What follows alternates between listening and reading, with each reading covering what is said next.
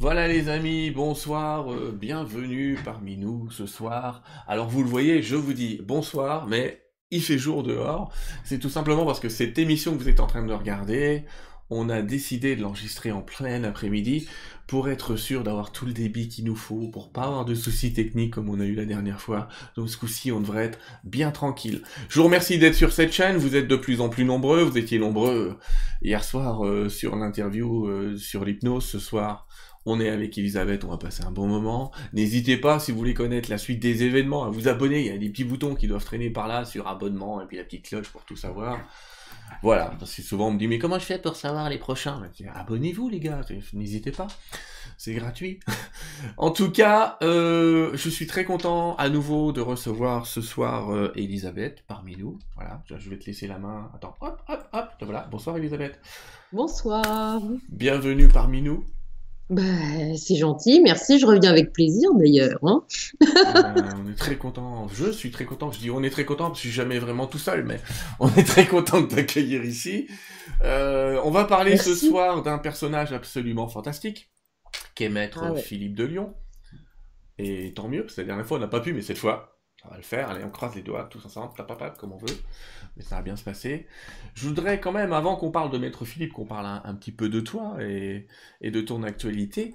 Et ton actualité, attends, je bouge pas, faut que je trouve le bon écran. Voilà, bouge pas, ça doit être ça. Je suis toujours en mode entraînement avec mes trucs. Voilà, ça c'est ton livre actuel. Euh. Rencontre avec des humains d'outre-espace. Collection Enigma au temps présent.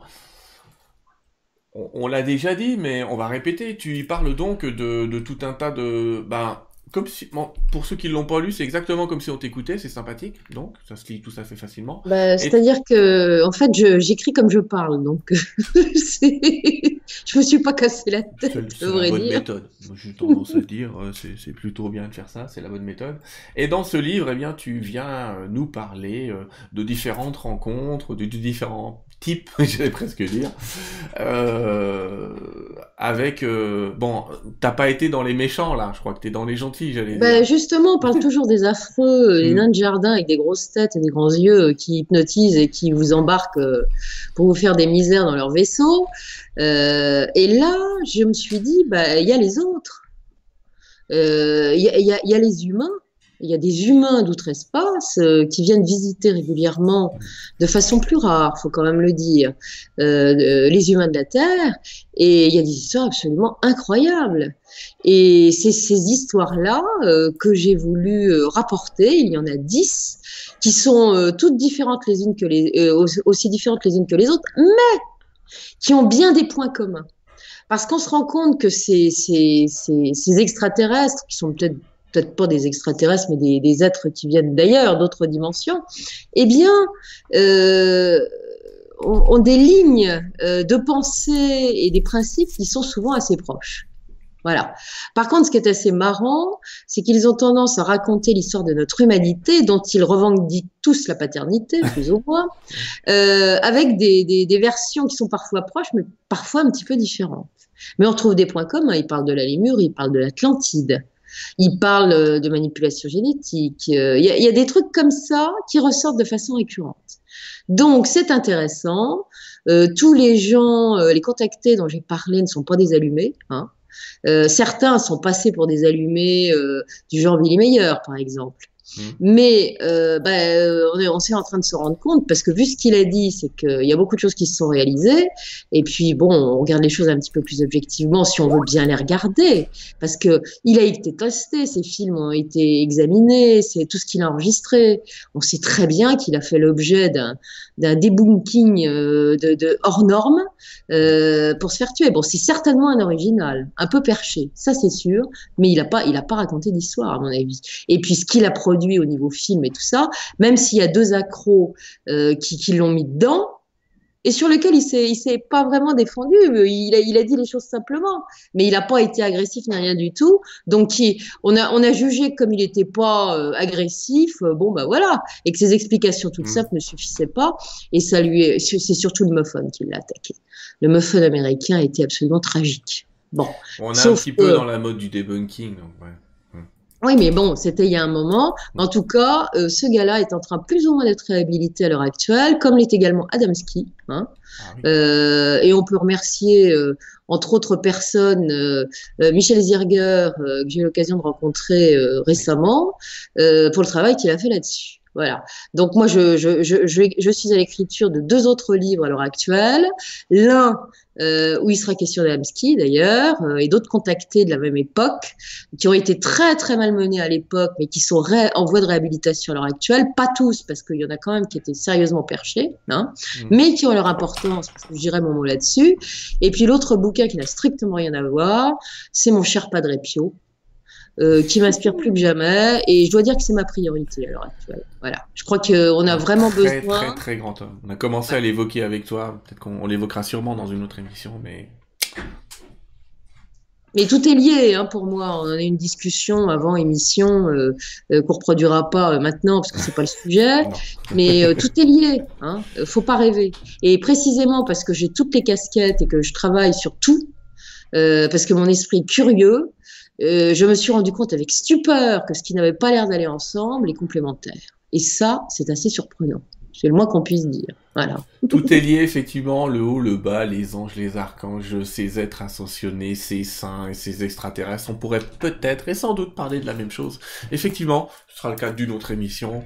Il n'y a pas de souci. On revient sur notre ami euh, Maître Philippe, où tout le monde croit que c'est son prénom, et on va peut-être commencer par débunker, j'allais dire justement ça. Eh ben non, non, il s'appelle, s'appelle pas Maître Philippe, euh, c'est Maître Philippe, d'accord, mais c'est pas son prénom, hein, contrairement à ce qu'on peut penser, puisqu'en réalité, il s'appelle Nisier Antelme Philippe. C'est bien plus tard qu'on l'appellera Monsieur Philippe, puis ensuite quand il prendra une certaine notoriété, euh, Maître Philippe de Lyon. Voilà. Et, il a une histoire absolument fabuleuse, cet homme-là. Et dès le départ, si je puis dire, comme tous ces grands thaumaturges. En général, les thaumaturges sont des religieux. Lui, il est, il est laïque. Hein euh, mais euh, il a fait des choses absolument extraordinaires. Et il n'a pas fait ça dans, le, dans, la confidentialité, si je puis dire, puisque euh, bah, son parcours est connu, surtout quand il est adulte et qu'il a sa notoriété, puisqu'il dérange tellement qu'il est observé, suivi, euh, euh, regardé à la loupe euh, par les services français. Hein Donc il y a une documentation là-dessus. Euh, c'est pas un truc qui n'a pas été vu. C'était public. Il a fait des choses absolument ahurissantes et incompréhensibles. On peut dire que sur le sur la guérison de choses absolument impossibles où les gens voient de leurs yeux en quelques secondes une situation euh, impossible se transformer en quelque chose de possible. Je crois que c'est du jamais vu à ce point-là. Voilà. Ça, c'est vraiment unique. Parce que Padre Pio a fait des miracles absolument extraordinaires. Euh, je parle pas du, du frère André, euh, sur lequel je ferai bientôt une, une émission, frère André de Montréal, qui m'inspire beaucoup à l'heure actuelle. J'ai écouté, j'ai lu tout ce que je pouvais sur lui, et il est très proche. C'est un profil assez proche du curé d'Ars. Hein euh, pour moi, c'est la même veine, c'est le même esprit, la même simplicité, la même humilité, parce qu'il n'y avait pas la culture. Euh, c'est quelqu'un d'extrêmement touchant qui est absolument pas connu en France, qui est beaucoup mieux connu au Québec, hein, puisque c'est le grand saint québécois. Euh, je parlerai également de la grande sainte euh, québécoise un autre jour, qui, qui, qui, qui, voilà, c'est ça. Mmh. Parce que elle, je, je, me suis intéressée à son cas il y a longtemps, elle est absolument pas connue, et j'aurais plaisir à en parler, puisque je sais qu'en France, notamment, on aime bien les Amérindiens, et très peu de gens savent qu'il y a une, sainte, amérindienne, qui est absolument fabuleuse. Voilà. Allez, on y va pour Maître Philippe, je te remercie. Moi, je vais te servir les, photos que tu m'as envoyées et, je te laisse toute seule. J'allais dire, euh, pas toute seule, je reviens à la fin, mais euh, je suis derrière, j'écoute attentivement, mais je te laisse tout ça. Je te laisse l'écran, juste pour toi. Eh ben, c'est parti, si je puis dire. Allons-y. Alors, où, naît notre, notre cher Philippe de Lyon? Eh bien, il naît dans une petite commune de Loisieux, en Savoie. Alors c'est vraiment un petit hameau, hein, le hameau du Rubatier où il habite. Ses parents euh, sont des gens modestes, euh, des gens de la terre. Sa mère ne travaille pas. C'est une gentille femme qui est douce, qui adore ses enfants. Euh, son papa, lui, fait un petit peu d'élevage, un petit peu de culture. Et quand Philippe, Monsieur Philippe, c'est-à-dire Nizier, puisqu'il sera baptisé Nizier Antelme, va naître le 25 avril 1849, eh bien, c'est une grande joie pour ses deux parents parce que c'est le premier d'une fratrie qui s'agrandira, puisqu'après, il aura, il aura des frères et sœurs. Alors sa mère a un nom prédestiné, si je puis dire. Elle s'appelle Marie. Et elle va le mettre au monde, dira-t-on. Euh, est-ce une légende, est-ce une réalité? Euh, Mais avec euh, la plus grande facilité. il se dit que dès qu'elle aurait éprouvé les douleurs de l'enfantement, eh bien, elle se serait mise à chantonner en faisant tourner entre ses doigts une branche de laurier censée faciliter l'accouchement. Je crois que ça relève plus de la légende qu'autre chose, mais c'est joli. C'est pour ça que je vous le livre. En tout cas, euh, la légende dit aussi euh, que euh, le premier cri qui va être poussé par le nourrisson sera couvert par une violente bourrasque de vent. Il y a un souffle absolument extraordinaire qui va se produire, paraît-il, et qui va faire trembler les murs de la maison familiale. Et immédiatement, les éléments vont se calmer le ciel va se dégager et c'est là que serait apparu, euh, dans ce ciel dégagé, dans ce, ciel sombre, une étoile énorme, scintillant de mille feux. Alors là, on nous la joue un petit peu euh, l'étoile de Bethléem. Hein. Enfin bon, c'est ce que dit, c'est ce que dit l'histoire. Et il paraît que cette étoile aurait été aperçue une seconde fois, en plein jour cette fois, lors du baptême euh, du petit bébé, du petit Anthelme, Nisi Anthelme. Et ce ne sera pas tout, puisque lorsque ce, garçon qui va grandir va faire sa communion, eh bien, il se dit que le curé euh, aura la stupeur euh, au moment de l'Eucharistie, euh, devoir passer, traverser son église, une, une petite boule de feu qui va causer un petit peu de frayeur et, et de surprise dans l'assistance. Alors, est-ce que ces signes sont annonciateurs d'un destin, euh, probablement oui, en tout cas un destin peu ordinaire. Et l'annonciation, si je puis dire, avait été faite euh, avant même la naissance euh, de l'enfant. il se dit en effet que sa maman, Marie, aurait été voir le curé d'Ars, le bon curé d'Ars. Et ce curé d'Ars qui qui, faisait beaucoup de choses, euh, qui guérissait beaucoup de gens, qui a converti, euh, qui a ouvert le cœur de beaucoup d'âmes, qui, est quelqu'un d'extrêmement humble, proche des gens. Il était très dévoué et beaucoup de gens euh, de la région et même de la France entière d'ailleurs allaient le voir. Et donc Marie-Philippe aurait été rencontrer le curé euh, à Ars, qui se trouve euh, dans la Dombe. C'est un petit village de la Dombe, complètement perdu, hein, et où officie ce curé euh, qui s'appelle en réalité Jean-Marie Vianney. Et, ce curé a des yeux bleus, bienveillants. Il, est, il est la bonté même. Et d'un seul coup, il y avait toujours une foule énorme hein, à Ars qui venait le visiter de partout. Eh bien, euh, il se serait approché de la jeune femme qui était alors enceinte et plongeant son joli regard bleu dans le sien, il lui aurait dit dans quelque temps tu auras un fils et il montera très haut. Et effectivement, on connaît la suite puisque Maître Philippe va monter au plus haut, au plus haut de la spiritualité, au plus haut de ses capacités, mais au plus haut également de l'intelligentsia, aussi bien française qu'étrangère. Et vous verrez comment. Donc le petit Nisier, il est né de deux frères et deux sœurs. Il va avoir une enfance agréable entre ses deux parents, sa mère qui s'occupe bien d'eux, qui les aime, et son papa qui élève des moutons surtout, et qui va l'envoyer euh, cultiver au champ, et puis garder les, les, les bêtes. Alors lui, c'est un rêveur. Le petit garçon est rêveur et, il s'ennuie euh, comme oui, c'est pas terrible. Hein. Surtout qu'en plus c'est un, enfant intelligent. Donc garder des moutons, c'est pas c'est pas palpitant. Et les bêtes, elles n'arrêtent pas de cavaler. Il n'a pas forcément envie de cavaler. Il, a surtout envie de rêver. Il a trouvé le truc. Il a trouvé le truc pour éviter que les bêtes euh, s'éparpillent dans la nature et qu'ils soient obligés de courir après. Il va dessiner au sol, dira-t-on, avec une baguette de bois, une ligne invisible en forme de cercle et ces, bêtes ne franchissent jamais la limite qu'il a tracée. Donc ça, c'est absolument extraordinaire. Et son papa, évidemment, voyant qu'il est quand même pas idiot, son gamin, et qui a comme quelques, quelques personnes de, la Terre, à l'époque le souci que les enfants soient inscrits, instruits, va faire en sorte qu'ils puissent recevoir des cours. Alors ce sera un prêtre qui les, les lui dispensera, euh, comme c'est le cas à l'époque. On apprend basiquement à lire et à compter. Euh, c'est le minimum. Hein. Mais bon, on le fait. Et, ce prêtre va se dire, mais cet enfant n'est pas comme les autres. Il est intelligent. Il n'a pas du tout le profil habituel des petits paysans à qui il donne des cours. Et effectivement, euh, l'enfant est intelligent, il comprend vite et il a une mémoire extraordinaire, phénoménale, dirais-je même. Donc, il va tellement euh, épater le curé euh, que le papa se pose des questions, d'autant qu'après, l'enfant va aller à l'école, du coup. Et l'instituteur, lui aussi, est surpris par ses capacités, ses petits copains aussi, d'ailleurs, parce qu'il arrive souvent au petit Nisi de répondre à des questions que l'instituteur n'a pas encore posées.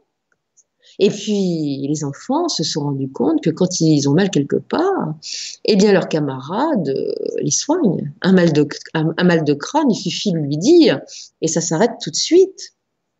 C'est magnifique. Donc, euh, ça se passe très bien à l'école. Et son père, euh, qui s'appelle Joseph, c'est pas un hasard, maman s'appelle Marie, papa s'appelle Joseph, c'est quand même très fort. Et bien encouragé par les, enseignements, les enseignants qui vont défiler dans la vie de son fils aîné, euh, va décider de lui faire poursuivre des études que je qualifierais de supérieures, parce que le confiner aux travaux des champs euh, serait certainement une erreur grossière avec une telle intelligence. Et c'est ainsi que euh, Nisier, euh, Philippe, euh, va partir, euh, alors qu'il est encore adolescent et qu'il vient de fêter ses 14 ans, pour la belle ville de Lyon. Pourquoi Lyon? Parce qu'il a là-bas de la famille, et notamment un oncle Vachot, Joseph Vachot, qui n'est plus ni moins euh, que le, le, frère de sa mère, hein, et qui est boucher. Alors cet homme-là euh, va, s'en occuper, va, faire en sorte qu'il puisse euh, aboutir à ce qu'il souhaite, c'est-à-dire faire ses études. Enfin, en attendant, euh, vient le jour des adieux. Et le jour des adieux à la famille, euh, euh, il va se passer quelque chose de surprenant. c'est que l'adolescent va graver au-dessus de la porte de la maison familiale, sur le fronton, une très belle étoile. Est-ce l'étoile qui a présidé à sa naissance, à son baptême, on n'en sait rien, mais cette étoile visiblement euh, est importante. Ma enfin, elle ne donnera pas de raison en tout cas. En attendant, la famille ne s'étonne pas de cette nouvelle fantaisie, ils en ont vu d'autres, euh, puisqu'on euh, la famille savait parfaitement euh, qu'il avait le don de guérir, euh, que quand un animal était mal pris, eh bien, il, il, soignait. Hein comme les rebouteux, une vache qui avait un pied abîmé, un mouton, enfin bon bref, et personne ne lui posait jamais de questions. Euh, quelque part, il y avait une forme de respect pour ce qu'il faisait, et, voilà.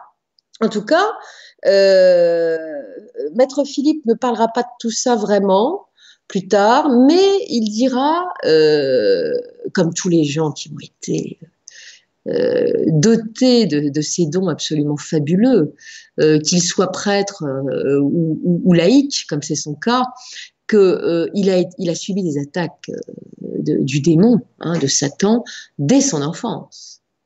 Il y avait le merveilleux d'un côté, mais il y avait le plus mauvais. Et lui dira que c'était à partir de l'âge de 6 ans. Hein et que souvent euh, sa famille d'ailleurs euh, l'a vu euh, parler tout seul et, comme se défendre ou, être très en colère. Et quand il faisait ça, ça veut dire qu'il était aux prises avec une entité qui ne voulait pas bien. Voilà. Donc ça, c'est classique, si je puis dire. Hein. Donc le voici à Lyon. Comme je l'ai dit, l'oncle est boucher, il exerce dans un quartier populaire qui est celui de la Croix-Rousse. Vous voyez là à l'image l'endroit. Et, l'oncle est content, il ouvre les bras, euh, il va même le faire travailler. Le jeune homme va être chargé de pratiquer les, livraisons chez les bons clients de la boucherie. Euh, l'oncle, très généreux, parce qu'il travaille, il considère que tout travail mérite salaire, va lui octroyer 30 francs par mois, euh, et il va prendre des petits pourboires de temps en temps, et tout ceci, bah, ça a un but, ça va lui permettre de s'inscrire un peu plus tard à l'institution Sainte-Barbe de Lyon, qui est tenue par des frères maristes. Et donc euh, là-bas, là aussi, euh, on va remarquer son intelligence, sa facilité à apprendre, sa mémoire, sa vivacité d'esprit, et il va obtenir sans aucune difficulté tous ses certificats. C'est un élève brillant. Et puis, euh, et puis les années passent. Il a le, le, don de guérison, il le sait, avec les animaux, mais aussi avec ses petits camarades, et puis avec d'autres gens.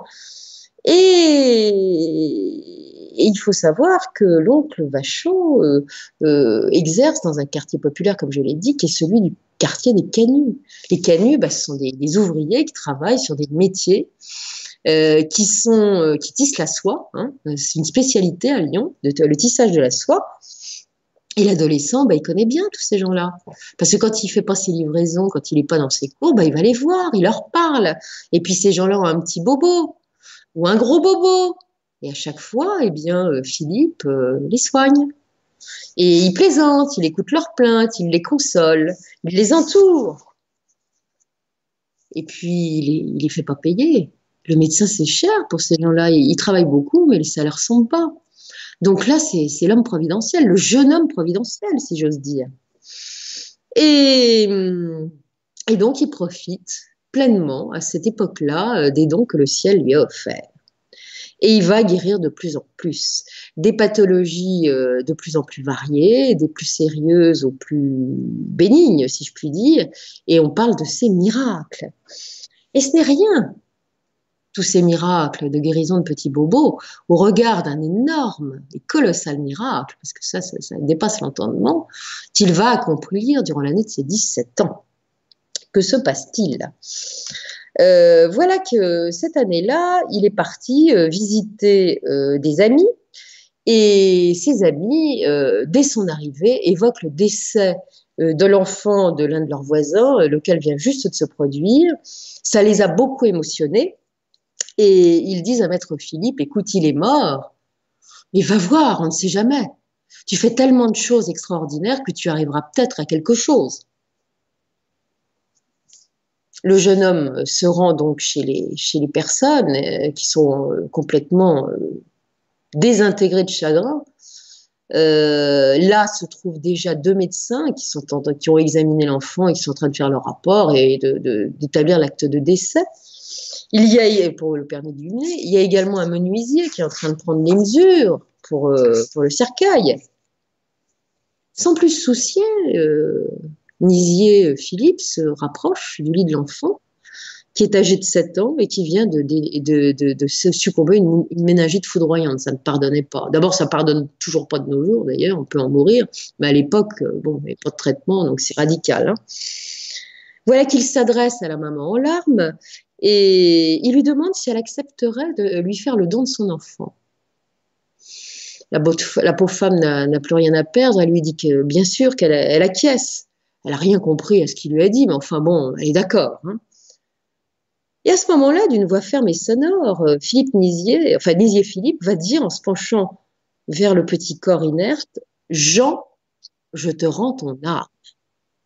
Et aussitôt, sous le regard éberlué de la maman et des autres qui se trouvaient dans la pièce, eh bien, on va apercevoir les couleurs revenir sur le visage de l'enfant. Dans l'instant, il ouvre les yeux il adresse un beau sourire à son sauveur et qui vient carrément de le ressusciter, comme euh, Lazare a été ressuscité par, Jésus euh, 2000 ans plus tôt. Une histoire de fou.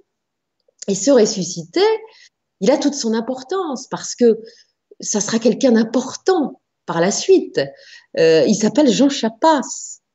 Il deviendra un des plus fidèles disciples de Maître Philippe. Et lui, il guérira à son tour. Il fera des choses absolument merveilleuses. Et alors évidemment, dans le quartier des Canuts, dans ce, tout ce milieu-là, tout le monde sait que maintenant, il réveille les morts. Donc il a un succès fou. Il a jamais autant guéri, on ne s'est jamais autant bousculé à sa porte. Donc il décide de s'installer euh, pour faire ça à plein temps, si je puis dire, dans un quartier qui s'appelle le quartier des, des Brotteaux, qui est un quartier proche et qui est également très populaire. Et il a une belle petite clientèle. Il guérit, il soulage, et il est gentil, et il ne demande pas d'argent. Voilà. Donc c'est un, miracle. Sauf qu'il est jeune, et arrive la, fameuse guerre de 1870, et le voilà, euh, comme tous les jeunes gens de son âge, eh bien, euh, appelé sous les drapeaux pour défendre la patrie. Il faut contrer et bouter l'ennemi hors de France, euh, en l'occurrence l'ennemi germanique. Et certains de ses clients ne le voient pas de cette oreille, ne l'entendent pas de cette oreille, ils n'ont pas du tout envie de voir partir leur sauveur. Donc ils vont même, dit-on, aller écrire jusqu'au préfet pour qu'on leur rende leur monsieur Philippe. Évidemment. Bah, finalement, c'est pas l'intervention de ces braves gens auprès du préfet qui va y faire quelque chose. Il va se faire réformer pour une, raison toute bête. Quand il était euh, à travailler dans la boucherie de son oncle, euh, il n'était pas très adroit. Euh, enfin, en tout cas, le couteau de, boucher a un jour ripé et il s'est sectionné le tendon du pouce et le tendon de l'index. Donc, pour tenir un fusil, c'était la main gauche, bah, il pouvait pas. Donc, euh, bah, ça, a réglé son compte immédiatement. Donc, il a été réformé d'office et il est rentré chez lui. Il a quand même d'autres idées en tête. Guérisseur, c'est bien, mais il voudrait être dans la légalité. Donc, il va s'inscrire à la faculté de médecine, ce qu'on appelle euh, euh, ces inscriptions à l'époque l'officiat de santé. Et il va, s'écrire, il va s'inscrire pour mener quatre certificats de front euh, dans cette école de, médecine qui est également celle de pharmacie à Lyon. Et bien évidemment, bah, comme tous les, les, jeunes gens qui apprennent la médecine, hein, eh bien, ils vont aller, il va aller s'approcher des patients. Quand le, patron, euh, le chef du service euh, visite, eh ben, lui est à côté, puis après, le temps passant, eh ben, il va tout seul. Et un jour, il va euh, découvrir euh, dans une salle, une de ces grandes salles de l'hôpital, euh, trois, trois soldats qui sont pas bien, des jeunes gens qui sont atteints de fièvre typhoïde. Et l'un d'eux est si malade qu'il bah, y a très peu de chances qu'il survive, il faut quand même le dire. Nisier Philippe lui prodigue, comme d'habitude, toute sa bienveillance, sa bonté, des paroles réconfortantes. Et il va dire à ces trois, trois jeunes gens, ne vous inquiétez pas, votre convalescence débutera dès le lendemain. Et miraculeusement, ces trois jeunes gens, dont celui qui est atteint le plus gravement, vont guérir, et ce, dès le lendemain. Quand même un truc phénoménal. Mais le plus phénoménal, c'est ce que je vais vous raconter et qui va coûter très cher, si je puis dire, euh, aux jeunes futurs médecins. Il y a un autre soldat euh, qui est dans une salle, qui sanglote il a la gangrène, euh, sa jambe est fichue et il faut la lui couper. Et lui, il n'a pas du tout envie, ce qu'on peut comprendre, d'abord parce qu'à l'époque, euh, je vous dis pas ce que c'est que de se faire couper une jambe. Hein. Euh, il n'y a pas du tout l'anesthésie de maintenant, donc c'est absolument épouvantable. Et puis avoir une jambe en moins, c'est quand même pas rien, hein, c'est quand même très traumatisant. Et, évidemment, il pleure un gros sanglot quand Nisier Philippe vient le voir et, celui-là va lui murmurer au creux de l'oreille, vous la garderez, mais que nul ne sache que je vous l'ai dit. Et effectivement, voilà que le lendemain, le chirurgien qui vient voir son patient qu'il est sur le point d'opérer pour lui couper cette jambe gangrénée, découvre qu'il n'y a plus de gangrène, qu'elle est en voie de cicatrisation. Il pose des questions à son patient, évidemment, mais qu'est-ce qui s'est passé? Je ne comprends pas. Et, l'autre est tellement content que, sans le vouloir et, dans la spontanéité, il lui annonce que c'est Nisier Philippe qui l'a sauvé.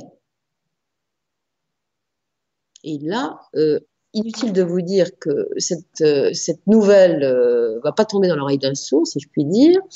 Cette guérison miraculeuse n'est pas du tout du goût de la science. Et le jeune médecin euh, va immédiatement euh, aller raconter cette histoire absolument euh, insupportable au chef du service, au patron, au professeur. Et c'est ainsi que le pauvre Nisier Philippe bah, va se faire évacuer de la faculté de médecine et qu'il ne pourra pas jamais achever ses études de médecin. Voilà. Parce qu'il ne faut pas mélanger les, torchons et les serviettes. Hein. Donc, euh, avant qu'il soit quand même euh, évacué. Il y aura une enquête de fait, parce que les médecins veulent aller jusqu'au bout. Hein. Pour découvrir la forfaiture, ils vont découvrir effectivement qu'il a son petit cabinet et qu'il guérit euh, bien des gens. Et ceci, oh, stupeur et tremblement, gratuitement.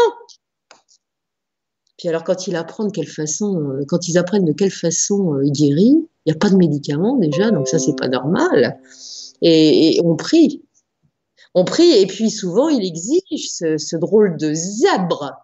Il exige qu'on ne mente pas, qu'on ne médise pas. Ça suffit pour guérir. Truc de fou. Donc, viré. C'est un scandale. C'est le charlatan. Il est affecté, évidemment, parce que lui pensait faire euh, une vie de médecin, euh, parce qu'il avait ce plus. Hein, euh, il avait la science d'un côté, effectivement, qui permettait de faire certaines choses, mais il y avait le ciel aussi. Donc, il est catastrophé. Mais bon, il a quand même ses patients, il a sa clientèle. Il ne sera pas médecin, et puis, et puis son chemin va évoluer. Il va rencontrer l'amour. Et quel amour L'amour de sa vie. Et l'amour, il va le rencontrer précisément euh, auprès d'une de ses patientes.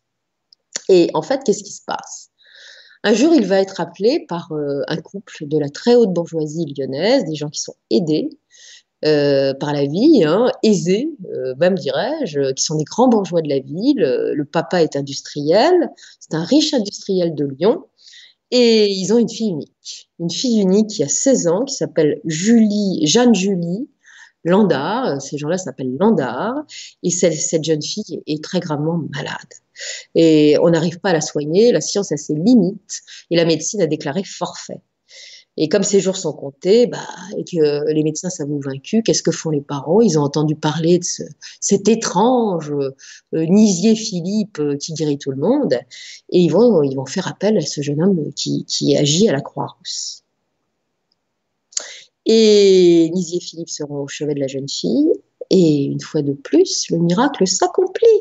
Voilà qu'elle retrouve soudainement la santé. Elle est guérie. Elle est guérie et, elle est bien jolie. Elle est bien jolie, cette jeune fille. Et la jeune fille bien jolie qui maintenant est en pleine santé, le trouve bien gentil, ce jeune homme. Et tout se passe très bien entre eux. Ils sont devenus amis. Et les landards, les, parents sont heureux de convier euh, chaque dimanche, ou presque, le sauveur de leur fille. Ils se fréquentent, ils tombent amoureux, tellement amoureux qu'un jour, eh bien, Nidier Philippe se décide à demander la main de, de, de, celle qu'il aime tant. Ah, évidemment, ça pourrait poser un souci. Ils ne sont pas de même milieu. Comme je vous l'ai dit, euh, Didier Philippe euh, euh, sort d'un milieu rural. Donc, c'est pas riche tout ça, c'est pas la bourgeoisie lyonnaise. Mais en même temps, il est le sauveur. Donc, on va pas penser à les conduire, pas deux minutes, d'autant que la jeune fille était perdument amoureuse. Donc, le mariage se fait. Et ils vont se marier le 6 octobre 1877 dans un petit village qui s'appelle l'Arbrel, euh, où ils ont une propriété qui s'appelle le Clos Landard, euh, de, leur nom de famille. Ils portent leur nom de famille, c'est une belle propriété.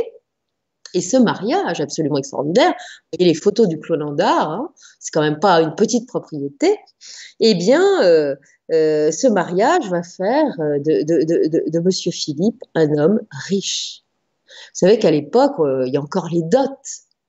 Et la jeune fille est forte, et, elle est unique d'ailleurs comme enfant euh, pour ces gens-là, et elle est, elle est grassement dotée. Elle a, dans sa corbeille de noces, elle amène dans sa corbeille de noces euh, un nombre euh, suffisant d'appartements, plusieurs dizaines, qui rapportent des loyers tous les mois, ça n'est pas rien. Et donc, bah voilà que notre Monsieur Philippe peut tranquillement euh, exercer son, ministère, si je puis dire, laïque, de guérison, puisqu'il n'a pas le souci matériel qui vient lui prendre la tête euh, euh, lors des fins de mois. Il aurait même pu d'ailleurs s'abstenir complètement de travailler, mais il a l'amour de ses patients. Et en cela, il est d'ailleurs encouragé par sa chère épouse, qui est, est, est, complètement admirative de tout le travail qu'il fait. Et le fruit de ses amours va se couronner d'une naissance. le 11 novembre 1878 va naître le premier enfant du couple. C'est une petite fille qui aura plusieurs prénoms, dont le dernier, le troisième, sera Victoire. On dit souvent qu'elle s'appelait Victoire tout court. En fait, son premier prénom est Jeanne, le deuxième, je ne sais plus, mais le troisième, c'est Victoire. Et ce qui est quand même assez amusant dans cette histoire, comme je vous l'ai dit, elle est née le 11 novembre 1878, eh bien, c'est 40 ans jour pour jour avec ce qui se passera plus tard, puisque ça sera le jour de l'armistice euh, de la guerre de 14. Hein on célébrera en France la victoire. Et de ça, on en reparlera un petit peu plus tard. Vous verrez, c'est pas du tout fortuit. Un petit garçon va naître aussi euh, des amours de ce couple euh, aimant et, qui s'aiment. Enfin, ces gens-là sont très liés. Trois ans plus tard. Mais là, cet enfant va décéder au grand désespoir de Monsieur Philippe qui, n'a pas pu le sauver et de son épouse évidemment. Il partira, il a trois mois, euh, il décède d'une petite vérole, qui est la petite vérole à l'époque, bah, c'est pas une maladie éradiquée. Hein, maintenant, ça n'existe plus, mais à l'époque, ça faisait des dégâts. Et son père, à l'époque, euh, quand euh, l'enfant va disparaître, eh bien, est en voyage à Tunis, donc loin euh, de, Lyon. Et quand il apprendra la nouvelle à son retour, il est absolument accablé, évidemment. Mais bon, de toute façon, chaque chose qui se passe quand c'est proche de lui, c'est qu'il ne pouvait rien y faire. Voilà. Mais ça, on reparlera tout à l'heure de cette histoire-là. En attendant, la petite fille lui fait son bonheur. Il l'adore, elle l'adore, ils ne se quittent pas. Ils sont toujours proches l'un de l'autre, ils ne se quittent pas, vraiment. C'est vraiment fusionnel, si je puis dire, et les années passent. Et Nizier Philippe travaille de plus en plus, et les prodiges euh, se multiplient il arrive à faire des trucs absolument extraordinaires. Par exemple, euh, quelqu'un à tisserand euh, se, prend le doigt dans un, métier, ça lui sectionne le doigt. Hein. Et eh ben euh, voilà que euh, Philippe arrive à reconstituer le doigt. 48 heures plus tard, le doigt est intact. C'est à peine si on voit vaguement une cicatrice à l'endroit de la coupure un enfant, euh, alors il y a des tas d'enfants qu'il va sauver d'une maladie absolument épouvantable à l'époque, qu'on appelle le croup. C'est une sorte de gros rhume qui dégénéra en bronchite épouvantable. Il n'y a pas d'antibiotiques à l'époque, ça ne sera connu que beaucoup plus tard, et ces enfants mouraient, tombaient comme des mouches. C'était la maladie qui, le fléau de l'époque pour les petits enfants. On vient le voir euh, plus que jamais, et les gens ressortent guéris. Et maintenant, on ne l'appelle plus Monsieur Philippe tout court. On va commencer à l'appeler Maître Philippe. Il est respecté. Quand il a fini sa journée, et elle est bien occupée, inutile de vous le dire, eh bien, euh, il a deux heures de trajet pour repartir dans sa propriété, car il habite à l'Arbrel, au Clos Landard. Deux heures de train. Le dimanche et les jours de fête, euh, il pourrait se reposer un petit peu, mais que nenni c'est que la bonne, euh, la, population, bah, elle peut pas s'en passer. Donc elle fait le déplacement, elle aussi, par le train jusqu'à l'Arbrel. On attend, on attend toute la journée. Bon, la, maison, euh, la propriété est grande. On a mis à disposition de ces gens pour qu'ils soient pas dehors, hein, un bâtiment près de la cour de ferme qui jouxte la propriété, et ils attendent. Et maître Philippe ne se repose jamais. Et il les reçoit, il les reçoit encore. Et il est de plus en plus connu. Et sa réputation va dépasser les frontières françaises. C'est ainsi qu'un jour, euh, de 1881, le bey de Tunis, en personne, va faire appel à ses services. Il est très malade, cet homme-là. Euh, cet homme s'appelle Muhammad al-Sadiq. Et cet homme-là, à l'époque, euh, bah, il est soigné par un médecin italien qui déclare forfait parce qu'il n'y arrive pas euh, et, c'est de pire en pire et, il faut que ce bébé, pour les raisons que je vais vous expliquer, ait la santé. Donc, il souffre, hein, cet homme-là, et, et, le médecin italien va lui dire, écoutez, je connais quelqu'un. Enfin, je ne le connais pas personnellement, mais je connais sa réputation. Il est absolument extraordinaire. C'est un Français, il vit à Lyon et il s'appelle Philippe.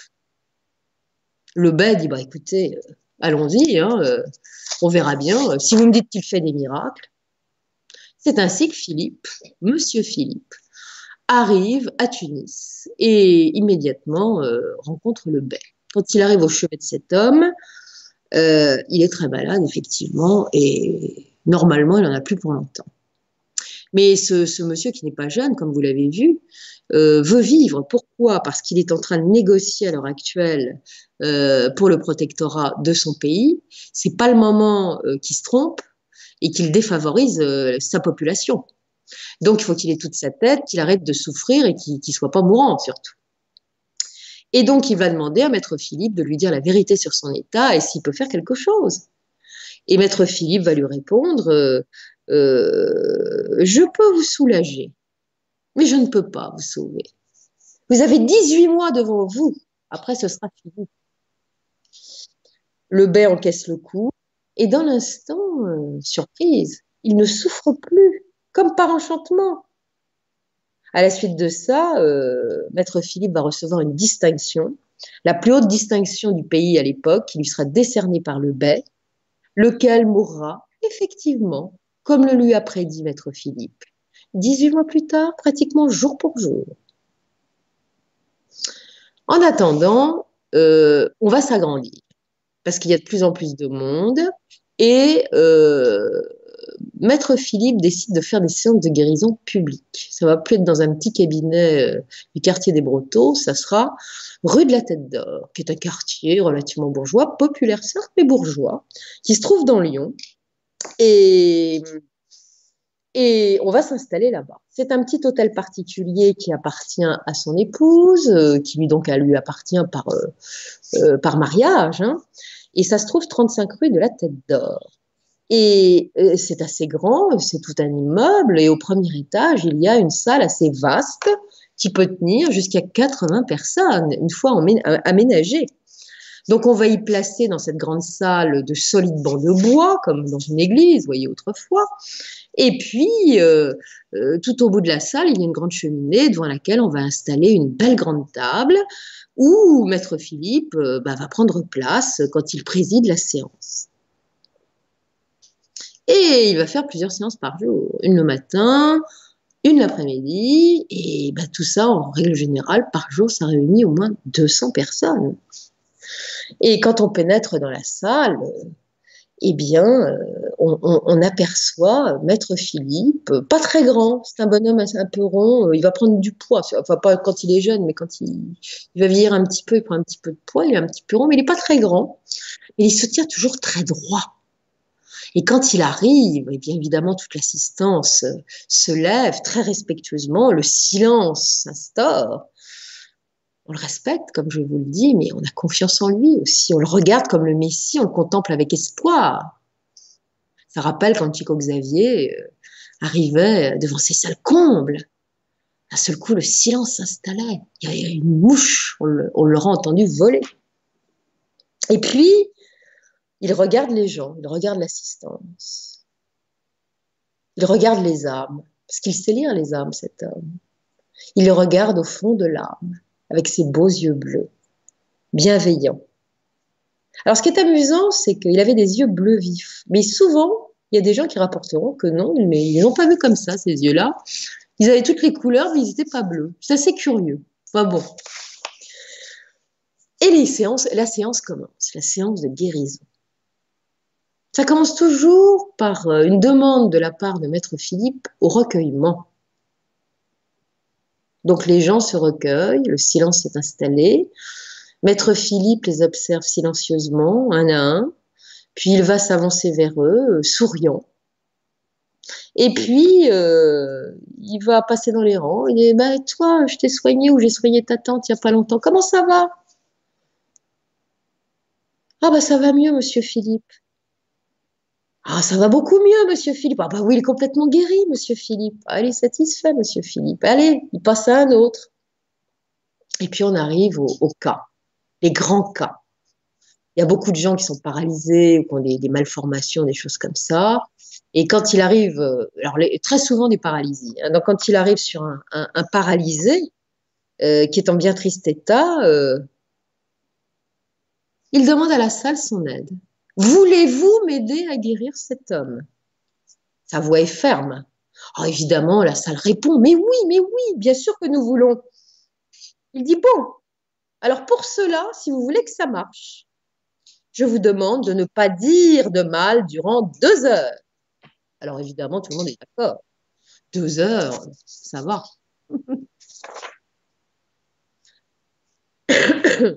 Souvent, quand un patient souffre de paralysie, on voit évidemment ce paralytique hésiter. Et quand Maître Philippe lui dit Lâche tes béquilles, la tombe ferme.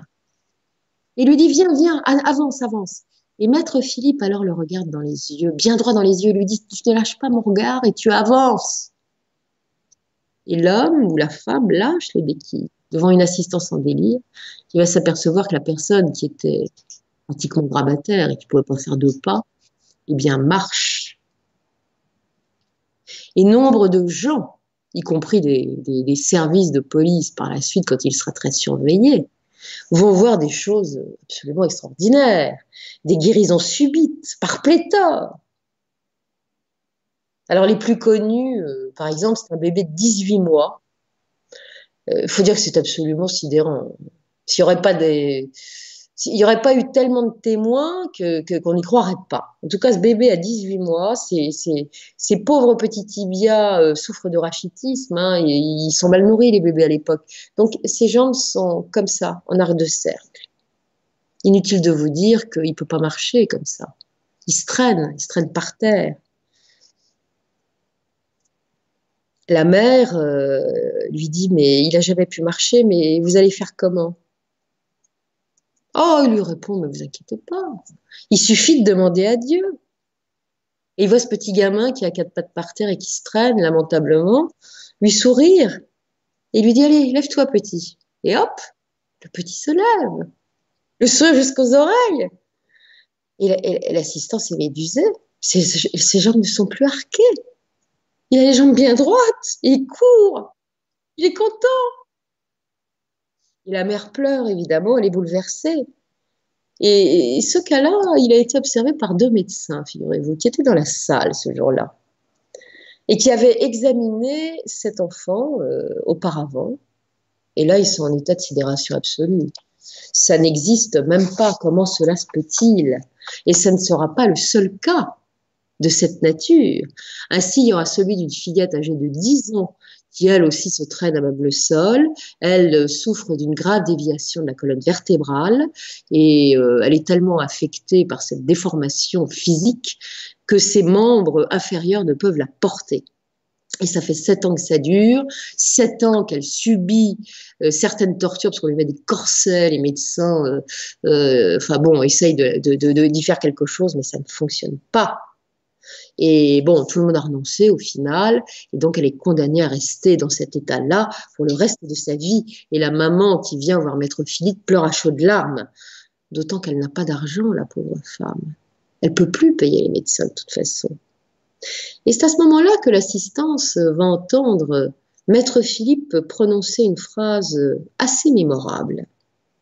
Il va dire à la dame, ce n'est pas l'argent que je souhaite, mais la promesse de, ne médire de, sur personne durant jusqu'à ce que votre fille ait 20 ans. Est-ce que vous promettez ça, madame? 20 ans. La petite a 7 ans. Ça veut dire que pendant 13 ans, elle ne devra pas dire un mot de travers sur ses congénères. Ça, c'est long, hein Imaginez. Sans le faire exprès, on est souvent critique. Bah, pendant 13 ans, cette dame, si elle veut que sa petite fille soit guérie, il faut qu'elle se taise. Et c'est ce qu'elle va faire. Et la petite va être guérie. Sous les yeux, là aussi. Elle va se lever seule. Après que maître Philippe lui ait demandé. Sans prendre d'appui, elle marche. Et puis il y aura le, cas de cet adolescent aussi, qui lui euh, se déplace qu'avec des cannes. Bon, lui a été atteint d'une maladie euh, euh, infantile qui l'a laissé paralysé. Et la maman, dans un premier temps, l'avait conduit quelques années avant euh, au brave curé d'Ars, dans la Dombe. Et celui-là avait dit, oh là là, je ne peux rien faire. Mais un jour, vous trouverez quelqu'un qui pourra vous aider à le guérir et qui le guérira. Tiens, tiens, le fameux curé d'Ars. En tout cas, la prédiction s'est avérée juste, euh, puisque le jeune homme va être guéri. Maître Philippe va demander d'abord à sa mère de le faire monter jusqu'à Notre-Dame de Fourvière pour qu'il y suspende ses cannes en ex-voto. La femme s'exclame, mais comment voulez-vous? C'est absolument impossible. Mais si, c'est possible, dit Maître Philippe. Allez, toi, lâche tes béquilles et marche. Et il va marcher immédiatement. Et il va monter à Fourvière pour aller déposer ses béquilles en guise d'ex-voto. Et puis, il y a un autre cas, celui d'un homme qui a été blessé d'un coup de sabot de cheval. Euh, il a pris un coup terrible dans la jambe. Bah, ça, ça pardonne pas, ça peut tuer d'ailleurs, hein, un coup de sabot. Et donc, euh, son articulation du genou est, fichue et il souffre à mourir. Vraiment, euh, ça fait très très mal. Hein. Et Maître Philippe lui dit, écoute, euh, on, va essayer de faire quelque chose.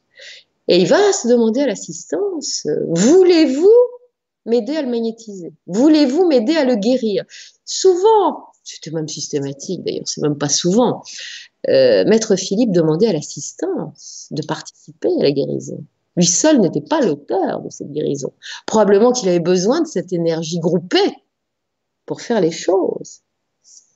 Et l'assistance magnétise. Ou elle prie, ou elle demande. Elle croit en tout cas. Et ça marche. Voilà que le blessé déclare tout à coup ne plus sentir de douleur alors qu'il souffrait quelques instants plus tôt absolument atrocement. Et maître Philippe lui dit euh, c'est pas tout à fait fini parce que tu as du mal à marcher, donc on va demander aussi à faire une bonne suture et il va faire accomplir euh, cette bonne suture d'une façon assez curieuse. En tout cas, pas très ordinaire. Il va saisir l'une des béquilles de l'homme, il va demander à une personne qui est devenue l'un de ses disciples, parce qu'il commence à avoir des disciples à l'époque qui magnétisent dans la salle, et qui se trouve à l'au bout de la, salle, et lui dit, bon, ben maintenant, euh, magnétise. Et on va voir cet homme frictionner avec énergie la béquille. Et au fur et à mesure qu'il frictionne cette béquille, alors qu'il se trouve quelques mètres euh, du malade, eh bien le malade se sent mieux. Il sent que sa jambe revient, comme il dira, et que la douleur disparaît. Et en quelques minutes, effectivement, il est totalement guéri. C'est un nouveau miracle. Et puis, il y aura également euh, euh, des, étrangers qui vont venir, parce que sa réputation, comme je vous l'ai dit, a dépassé euh, les limites du territoire français. On vient d'Italie, comme je vous l'ai dit, c'est un Italien, un médecin italien, qui avait recommandé Maître Philippe au bête Tunis. Et bon, bah, des Italiens viennent de temps à autre, à la tête d'or. Et là, c'est une maman italienne qui va venir avec son petit garçon handicapé. Euh, alors lui, il a, carrément une jambe de 10 cm plus courte que l'autre. Évidemment, on ne peut pas marcher avec une jambe qui a une telle différence. Et maître Philippe va prendre l'enfant des bras de sa mère euh, et puis va le déposer au sol. Elle va s'éloigner, puis lui dit maintenant, euh, tu vas rejoindre ta maman. L'enfant tombe, évidemment. Il rampe, et c'est en rampant que les témoins qui sont en train de regarder, c'est-à-dire toute la salle, peut-être une centaine de personnes, vont voir quelque chose d'absolument extraordinaire. Au fur et à mesure que l'enfant rampe, sa jambe s'allonge. Et arrivé devant sa mère, il se redresse et les deux jambes sont exactement de la même dimension. Il peut marcher. Imaginez l'engouement, les hurlements de joie dans l'assistance. Il y a une autre maman qui amènera également sa petite fille âgée de 10 mois alors là, c'est n'est pas du tout euh, euh, le, type de cliente, si je peux dire, habituel, puisque celle-ci vient des, milieux bourgeois euh, aisés de la ville, donc ce sont plutôt des gens modestes hein, qui, fréquentent la tête d'or habituellement. Et elle vient parce que sa petite fille de 10 mois souffre d'une tuberculose tragique, pulmonaire et intestinale. Et ça, ça ne pardonne pas, on ne peut pas guérir, elle est perdue. C'est une question de jour d'ailleurs.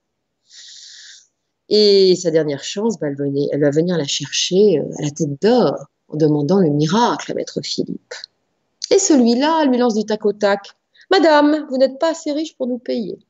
Il dit nous, c'est-à-dire que nous, moi et l'assistance. Hein. En fait, c'est moins la richesse matérielle euh, dont il parle que de la richesse du cœur.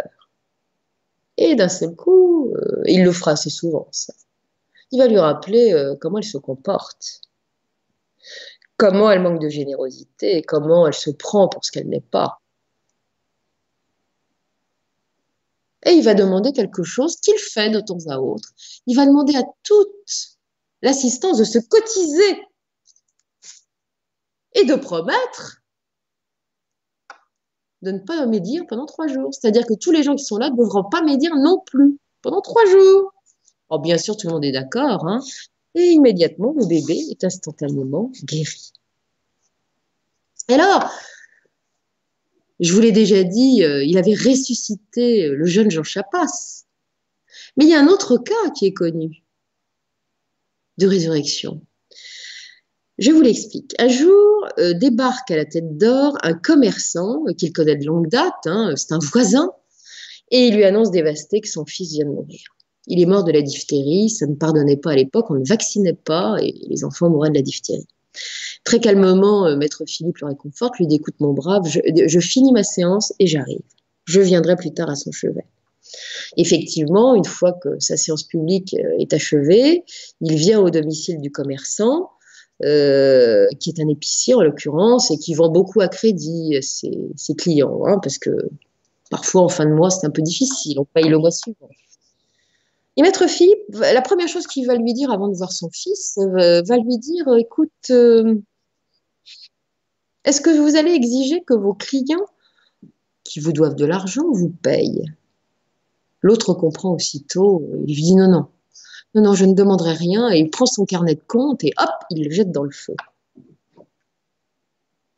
Maître Philippe lui sourit, va voir l'enfant qui est dans la chambre. La maman pleure, évidemment. Sur le lit, l'enfant euh, est, pâle, il est décédé. Maître Philippe l'appelle par son nom. Et aussitôt, la maman et le papa voient leur enfant ouvrir les yeux, se mettre à respirer calmement de nouveau, euh, sourire, se redresser, il est sauvé.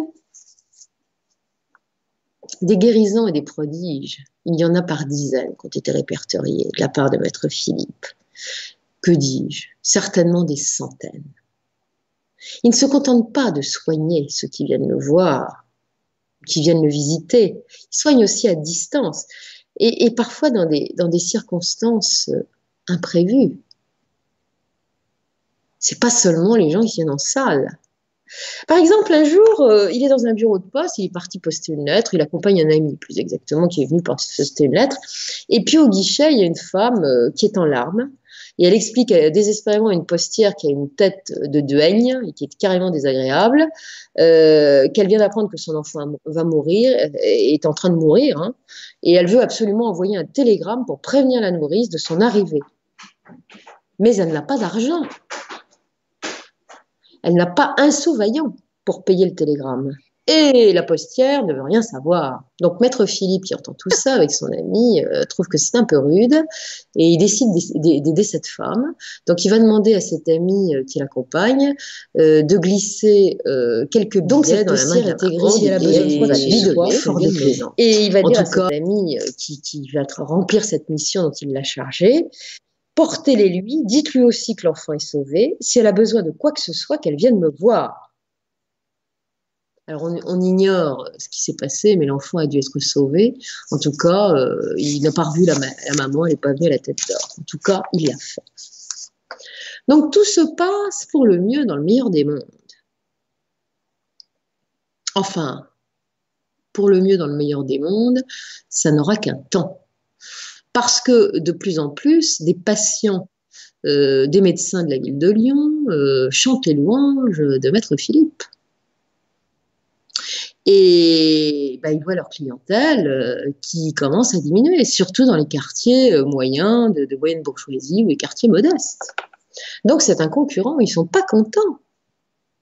Quelques-uns, certes, vont être intéressés par ces prodiges que fait cet homme, vont même venir voir ce qu'il en est dans la salle et vont envoyer des patients également. Mais la majorité, autant le dire, euh, considère que cet homme, euh, ce charlatan, est la cause de leurs maux et de leur fin de mois qui commence à devenir difficile. Donc, euh, il a des ennemis. Et parmi ses ennemis, il va avoir une pharmacienne Et cette pharmacienne, elle est déchaînée. Par trois fois, elle va le faire traduire en justice devant les tribunaux lyonnais. En 1887, en 1890, en 1892.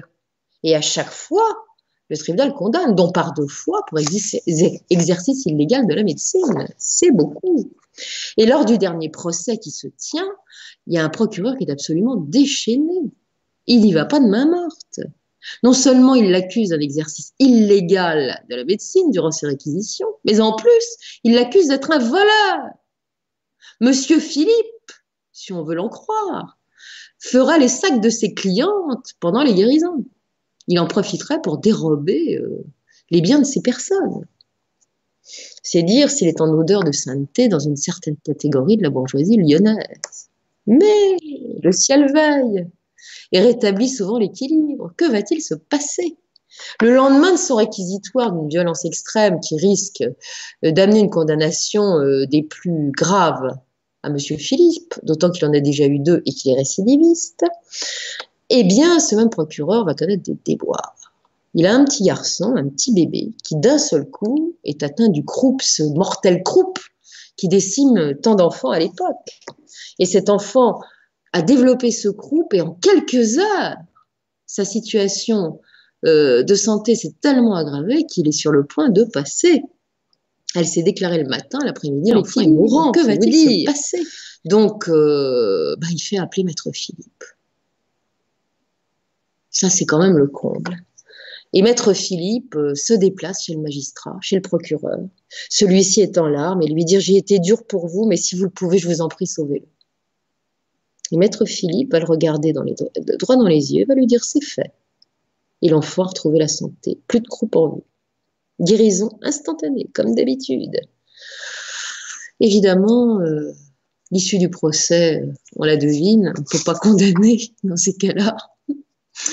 Et il ne sera évidemment pas condamné, maître Philippe. Mais euh, mieux encore, il n'y aura jamais plus de procès par la suite. On ne poursuivra plus maître Philippe pour exercice illégal de la médecine. En attendant, il continue à guérir ses patients. Et puis, euh, il reçoit des tas de messages, et notamment des avertissements qu'il va transmettre. Et c'est ainsi qu'un jour, euh, il va euh, écrire au président Sadi Carnot, qui est le président de la République de l'époque, en lui disant Vous devriez, monsieur le président, changer certains éléments de votre politique, car sinon, euh, je prédis un avenir sombre. Et celui-ci ne changera évidemment rien en se disant encore un charlatan qui raconte des âneries. Ah oui, mais il mourra poignardé, ce Sadi Carnot, et à Lyon précisément le 24 juin 1894, alors qu'il est, qu'il est en train de, qu'il est venu pour assister à une représentation à l'Opéra de Lyon. Vous voyez la scène euh, que titrait le Petit Journal, qui était euh, la, gazette de l'époque qui rapportait euh, tous les faits, et les faits divers en particulier.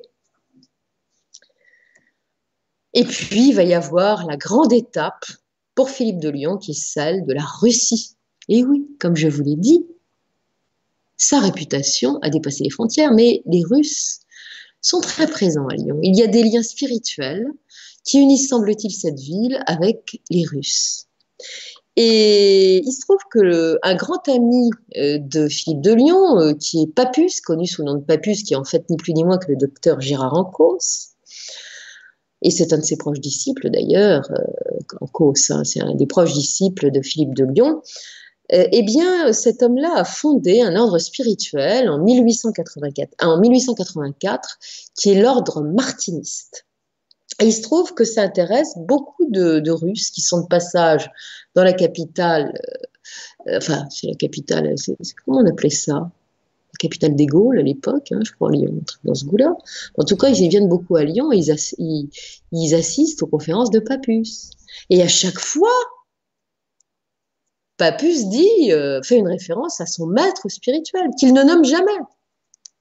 Si bien que euh, ces gens qui sont dans l'assistance, ces Russes, un jour, bah, demandent, disent, mais c'est qui votre maître spirituel? Vous, vous, n'en dites jamais un mot, vous nous expliquez qui il est, ce qu'il fait, mais on ne sait pas qui c'est. Et un jour, euh, un de ces questionneurs sera quand même quelqu'un de très important, ni plus ni moins que le cousin du tsar Nicolas II, en l'occurrence le grand-duc Pierre Nikolaïevitch. Qui est venu avec sa femme. Il avait deviné un petit peu ce que pouvait être euh, ce, maître spirituel, si secret, si souvent euh, évoqué par Papus. Et Gérard Encausse, Papus, confirme. Oui, oui, c'est bien maître Philippe de Je veux le rencontrer, dit le grand-duc. Qu'à cela ne tienne, rien de plus facile. C'est-à-dire, c'est ainsi qu'un jour, le grand-duc Pierre, accompagné de son épouse, la grande-duchesse Melitza, et que vous voyez avec un beau chapeau à plumes, et euh, également du grand chambellan de la cour, rien que ça, vont, vont aller rencontrer dans les quartiers populaires Maître Philippe de Lyon. Alors, pour l'occasion, évidemment, Madame a lâché ses crinolines. Hein, on a fait simple pour pas se faire repérer. On a pris le tramway. On n'est pas arrivé en calèche. on est arrivé dans la plus grande simplicité.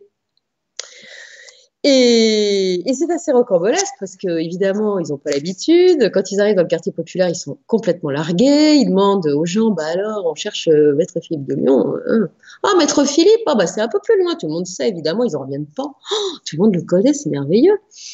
Et notre, un, entretien va avoir lieu avec ces trois personnages hautement importants en Russie. Euh, entretien qui sera confidentiel. Hein. Ils iront peut-être voir ce qui se passe euh, dans la salle publique, mais l'entretien sera en tête à tête. Et évidemment, tous ces gens-là sont absolument séduits euh, par ce qu'il est capable de faire et par son discours. Et puis ce regard de bienveillance, ce regard bleu qui respire la bonté, ce beau sourire. Ils seront éblouis, ils seront enchantés. Ce maître Philippe sort vraiment de l'ordinaire. Ils en ont vu pourtant, surtout Militza, Militza, la grande duchesse. C'est la repéreuse de, de, talents euh, qui pourrait aider euh, un peu leur société, parce qu'ils reçoivent beaucoup dans les salons à Saint-Pétersbourg. Hein. C'est en vogue à l'heure actuelle, le spiritisme, euh, les, grands miracles. D'ailleurs, Militza, si j'ai bonne mémoire, c'est elle qui, qui découvrira Rasputin, le fameux Tsarets et qui l'amènera euh, par la suite jusqu'au plus haut, c'est-à-dire euh, vers le tsar et la tsarine. Mais ça, c'est plus tard. En tout cas, celui-là, ils n'ont pas encore connu Rasputin, mais ils en ont vu, et celui-là, il est vraiment différent. Du coup, eh ben, il faut qu'ils viennent. Donc, de retour à Saint-Pétersbourg, toutes ces nobles dames de, de, des beaux salons sont informées par la grande duchesse et le grand-duc, ainsi que par le chambellan, il faut absolument qu'il rencontre ce Français absolument extraordinaire qui fait des miracles, qui réveille les morts. Il est question donc de faire venir Maître Philippe jusqu'à Saint-Pétersbourg. Avant, ils ont convaincu euh, le grand-duc et son épouse, l'un de leurs cousins, qui s'appelle le grand-duc Vladimir, lui aussi cousin de Nicolas II, euh, de, faire en sorte qu'on puisse euh, faire venir cet homme magnifique. Mais avant, il faudrait peut-être qu'il aille y voir s'il veut être convaincu. Donc, voilà que le grand-duc Vladimir part à Lyon. Et il va être complètement ébloui. Ébloui parce qu'il a vu ce que cet homme faisait. Et il faut absolument qu'il vienne à la cour. Il y a des choses à y faire. Et donc, il y a une invitation de bonne du forme. Et c'est ainsi que le 29 décembre 1900, Philippe de Lyon grimpe dans un train à la gare de l'Est, accompagné de ses amis dont Papus, pour partir à Saint-Pétersbourg. Et là, tout le monde remarque qu'il est bizarre. Il n'a pas l'air d'avoir la frite, euh, il a les, yeux un peu pochés, euh, il n'est pas très bizarre, il est moins souriant que d'habitude, il a l'air extrêmement fatigué, pas bien. On ne sait pas pourquoi, on ne saura jamais. On a vu qu'il y avait quelque chose qui n'allait pas. En tout cas, quand il débarque à Saint-Pétersbourg, c'est l'hiver. Alors Saint-Pétersbourg, c'est une ville absolument extraordinaire, c'est d'une beauté et sous la neige, imaginez. La première chose d'ailleurs que va faire Maître Philippe, c'est d'assister à un office religieux dans une de ces merveilles euh, de cathédrale qu'il y a à Saint-Pétersbourg, et celle où se trouve euh, à officier un certain père Ivan de Kronstadt. Alors Ivan de Kronstadt, c'est pas n'importe qui. C'est un homme qui est très proche de la cour, qui a une grande audience auprès du tsar et des aristocrates russes, et qui mettra sur les rails Raspoutine d'ailleurs, et qui l'amènera jusqu'au tsar comme sur un plateau. En attendant, euh, Maître Philippe s'est retrouvé là tout à fait par hasard. Euh, le père de Kronstadt ne sait absolument pas qui il est. Il n'a pas été prévenu. Et il se trouve que ce, religieux, qui est un peu aussi médium, eh bien, il se balade dans les rangs de l'assistance à un moment et il voit Maître Philippe. Et il lui fait Bonjour, frère. Il l'a reconnu. Ça n'ira pas plus loin. Après cela, Maître Philippe va être reçu dans les beaux salons sous les, sous les dorures. Tout le monde se presse autour de lui. On lui fait bon accueil, on l'écoute. Quand il lance ses petites phrases si célèbres, parce qu'en général, il parle pas pour ne rien dire et ce qu'il dit est très important, bah, ça marque les esprits. Mais bien sûr. Et à l'occasion, si quelqu'un est malade, eh bien, il guérit. Il est toujours simple, il est toujours paisible. Il dégage une bienveillance euh, qui étonne. Il va se lier ainsi avec les plus grands de la Russie, les plus grands aristocrates russes, on peut quand même le dire. Pas tout de suite avec euh, le couple impérial. La duchesse Militza euh, l'a gardé pour lui. Elle aime bien ses petites découvertes, donc elle a préféré euh, garder sous le coude Maître Philippe pour ses salons pendant un petit moment. Puis un jour, elle va quand même en parler à l'impératrice, enfin à la tsarine, et pour lui expliquer qu'elle a trouvé la pépite, l'oiseau rare, la perle. Euh, l'impératrice est un peu froissée. Quand même, euh, on aurait pu la prévenir un petit peu plus tôt. Elle est férue d'occultisme, cette dame, de spiritualité. Alors évidemment, une rencontre avec un tel homme, c'est important. On aurait quand même pu la prévenir. Et puis elle a une demande à lui faire, évidemment. Bah, cette demande, elle est facile à comprendre puisque la tsarine se désespère. Elle a déjà donné quatre enfants euh, quatre filles qui sont aussi belles les unes que les autres. Elles sont magnifiques, euh, les, grandes duchesses. Hein. Donc elle a donné quatre filles à la Russie, euh, mais elle n'arrive pas à retourner enceinte. Donc de, petites Zarevitch que nenni, et ça c'est très embarrassant. vous savez que quelqu'un qui monte sur le trône, à l'époque, il se doit de, de donner un héritier pour la succession. Et là, ça ne vient pas. Et ça ne vient pas, et la tsarine est bien embarrassée parce qu'elle a une, une belle-mère qui est ni plus ni moins que l'impératrice douairière Maria Feodorovna, qui ne l'a jamais eue à la bonne, qui ne l'aime pas et qui lui reproche tous les deux matins de ne pas faire son travail, comme si elle le pouvait. Enfin, bon, c'est un peu compliqué, mais c'est un peu ça. Et en lui disant que, en, pressant son fils, Nicolas II, euh, de bien vouloir lâcher l'affaire, le trône et tout le bazar, pour laisser la place à son frère à son frère Michel, le prince Michel. Nicolas II, il n'est pas content d'être sur au pouvoir. Hein. Mais il veut pas lâcher l'affaire, surtout quand on met en cause sa femme. C'est une histoire d'amour absolument ahurissante. Il adore sa femme, son impératrice. Regardez là sur la petite photo, il lui fait un gros bisou sur la bouche. C'est quand même rare pour l'époque, hein. mais il ne s'en cachait pas. Il l'aime d'amour. Il n'est pas question que son Alexandra euh, soit montrée du doigt, euh, même par sa mère, et qu'il soit éjecté sous prétexte que, que sa femme n'arrive pas à mettre un, héritier au monde. Elle y arrivera, il en est convaincu. En attendant, euh, si l'impératrice a entendu parler de maître Philippe durant ce voyage, de celui-ci en Russie, ce n'est pas à ce moment-là qu'il va rencontrer le tsar et la, tsaride. C'est un peu plus tard.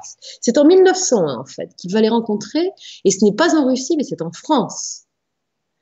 Euh, en 1901, le couple impérial vient faire une visite d'État à l'invitation du président de l'époque et le président Loubet. Là, vous voyez une de, ces scènes, ça se passe à Compiègne, puisque la réception et la rencontre auront lieu à Compiègne. Et c'est à Compiègne d'ailleurs que l'impératrice se souvient euh, opportunément de ce maître euh, guérisseur lyonnais, euh, dont on lui a parlé des miracles l'année précédente. Et il faut absolument qu'elle le rencontre. les services russes de, l'empereur le font savoir au service du président Loubet. Et c'est ainsi que la République française acceptera de laisser à disposition du couple impérial le château de Compiègne pendant quelques heures, euh, uniquement pour ses prestigieux invités et pour qu'ils puissent rencontrer le fameux guérisseur lyonnais. Maître Philippe sera donc présenté au souverain lyonnais. Bien évidemment, la grande duchesse Militza, qui le connaît, est de la partie, elle fait les présentations. Maître Philippe est arrivé, humble comme d'habitude, vêtu correctement mais très simplement. Un membre de la police secrète russe, parce que déjà à l'époque c'était pas le KGB, et ça surveillait ça que vous verrez, bah, était là, présent, et, il écrira dans son rapport, puisqu'il a assisté à l'entrevue, qu'il avait l'air bien modeste et sérieux comme, celui, comme un instituteur, endimanché. Puis il dira aussi, il avait autour du cou un espèce de petit sachet de soie noire de forme triangulaire. Alors ça, qu'est-ce qu'il y avait dans le sachet? On n'en saura strictement rien. En tout cas, la tsarine Alexandra est complètement bouleversée par la bonté qui émane de cet homme, par sa bienveillance. Le tsar lui ne dit rien. Par contre, il ira se promener pendant deux heures dans le parc du château de Compiègne avec maître Philippe. On ne saura jamais ce qu'ils se sont dit, mais en tout cas, ce qui est certain, c'est qu'il est convié à nouveau à Saint-Pétersbourg. Et il va repartir. Il va partir la même année, c'est-à-dire en octobre 1901, accompagné de sa fille, Julie Landard, qui est devenue d'ailleurs euh, euh, sous un autre nom. Elle s'appelle Lalande maintenant, euh, puisque non, elle s'appelait pas Landard d'ailleurs, elle s'appelait Philippe. Je raconte des bêtises. C'était, il a épousé une demoiselle Landard. En tout cas, elle, elle est mariée à un médecin en plus, le docteur Lalande. Donc, tout le monde se retrouve à la cour de Russie à l'invitation du couple impérial. Alors, évidemment, euh, le tsar, il sait très bien comment ça se passe chez lui. Quand on arrive près du tsar, il faut avoir de la tenue. Il faut avoir, euh, il faut en mettre plein la vue. Donc, euh, bah, comme il n'a pas de titre et qu'il n'est même pas médecin, d'ailleurs, à son grand désespoir, et que bah, il n'a pas de breloque euh, ni de, prestance, eh bien le tsar va décider euh, de, remédier à tout cela. Donc il va le nommer euh, d'abord général de l'Empire russe, mais un général évidemment porte un bel uniforme. Donc il va en commander un qui sera fait sur mesure et en deux temps trois mouvements pour Maître Philippe, qui va se retrouver avec un bel uniforme de général, des belles médailles qui vont orner sa poitrine, que lui décernera le tsar, et quand il va regarder tout ce cirque, il dira un hochet en parlant de ses médailles. Bref, ça lui fait ni chaud ni froid. Et puis, euh, le tsar, euh, bah, il veut que le titre de médecin soit reconnu euh, et donné à Maître Philippe. Ça le contrarie beaucoup cet homme-là, qui a autant de talent, qui a même fait des études de médecine, ne soit pas reconnu en tant que tel. Pourquoi est-il aussi maltraité? Qu'est-ce à dire? Et ça devient une affaire d'État. Nicolas II écrit, il écrit au président Loubet, Monsieur le Président, il faut que vous fassiez quelque chose. En fait, il n'écrit pas directement. Il écrit aux, aux ministres des Affaires français, euh, qui s'appelle Théophile Delcassé. Et il lui dit, monsieur, il faut absolument que vous fassiez quelque chose parce que euh, j'estime que le titre de médecin doit revenir à, cet homme absolument extraordinaire. Alors évidemment, euh, tout le staff présidentiel, le président y compris, sont bien embarrassés. Euh, on ne veut pas décevoir le tsar, évidemment. Hein. Euh, c'est quand même quelqu'un d'important. Euh, inutile de vous dire que c'est pas le moment de le froisser. Hein. Et puis en même temps, bah oui, on a les médecins. On a les médecins sur le dos. Il y a tellement de charlatans depuis un moment qu'on a légiféré d'ailleurs. Hein. Donc, plus question de, mélanger les torchons et les serviettes. Que faire Que faire? Oh, bon, on va pas faire grand-chose à la présidence. Hein. On va refiler, si je puis dire, la patate chaude au préfet euh, du Rhône, euh, à son staff en tout cas, euh, préfet qui ses services qui vont être chargés d'enquêter sur le dit fauteur de troubles à qui on demande de décerner le titre prestigieux de médecin. Et ça, ça plaît pas trop en Russie, parce qu'on attend toujours la réponse du président Loubet. Euh, et on se demande ce qu'il fabrique. Pourquoi Pourquoi Maître Philippe n'est-il toujours pas médecin? Le tsar s'impatiente. Et ça, euh, la présidence en sera informée par le grand-duc Pierre, euh, qui va se fendre euh, cette fois d'une belle lettre directement adressée au président Loubet pour lui rappeler que son cousin insiste beaucoup pour que le titre soit enfin reconnu à Maître Philippe. Alors peut-être qu'il a eu vent de cette expertise demandée par la présidence à un certain professeur Bournazel. Euh, Brouardel, pardon, qu'est-ce que je vous raconte? Bournazel, c'est un prof de droit que j'ai eu. Euh, Broardel, c'est un homme, euh, c'est un homme professeur en médecine, c'est un homme qui qui n'est pas n'importe qui. Hein. D'abord, il donne des cours à la faculté de médecine, mais il fait partie du sommet de l'État. c'est un commissaire du gouvernement. C'est lui qui a travaillé sur la loi qui a été publiée en 1892 pour réglementer l'exercice de la médecine et évacuer les charlatans. D'ailleurs, cette loi s'appelle ni plus ni moins que la loi Broardel. Broardel, pardon, j'y tiens. Ça va pas du tout. Donc, on demande à ce professeur de se rendre à Lyon, à la tête d'or, et aller regarder de plus près ce que fabrique Maître Philippe, histoire de voir si euh, on peut ou on peut pas. Et maître Philippe l'accueille chaleureusement. Il lui dit bah, écoutez, monsieur, vous êtes là, professeur, eh bien, vous allez pouvoir voir ce que je sais faire et ce qui se passe ici, en toute tranquillité, en toute objectivité. Et comme vous êtes médecin, vous allez venir avec moi dans la petite salle d'à côté. Je vais vous présenter une des patientes qui s'est présentée aujourd'hui, hein, euh, qui est dans un sale état. Vous allez faire votre diagnostic et puis après, on va voir ce qui se passe. Donc, le professeur euh, Broardel va avoir examiné une pauvre femme qui est dans un état absolument épouvantable. Elle souffre euh, d'hydropisie, c'est-à-dire l'hydropisie, c'est quand vous vous mettez à gonfler, vous n'évacuez plus les, liquides, donc vous êtes énorme, vous avez un ventre absolument épouvantable, c'est une acide, hein, et vous mourrez, vous mourrez noyé. Euh, vos cellules sont engorgées, vous mourrez comme ça, c'est épouvantable, le tout dans des souffrances absolument épouvantables. Et donc, euh, le professeur Boardel constate l'hydropisie au dernier degré de cette dame qui a peu de chances de survie et qui d'ailleurs va certainement passer dans les heures qui suivent.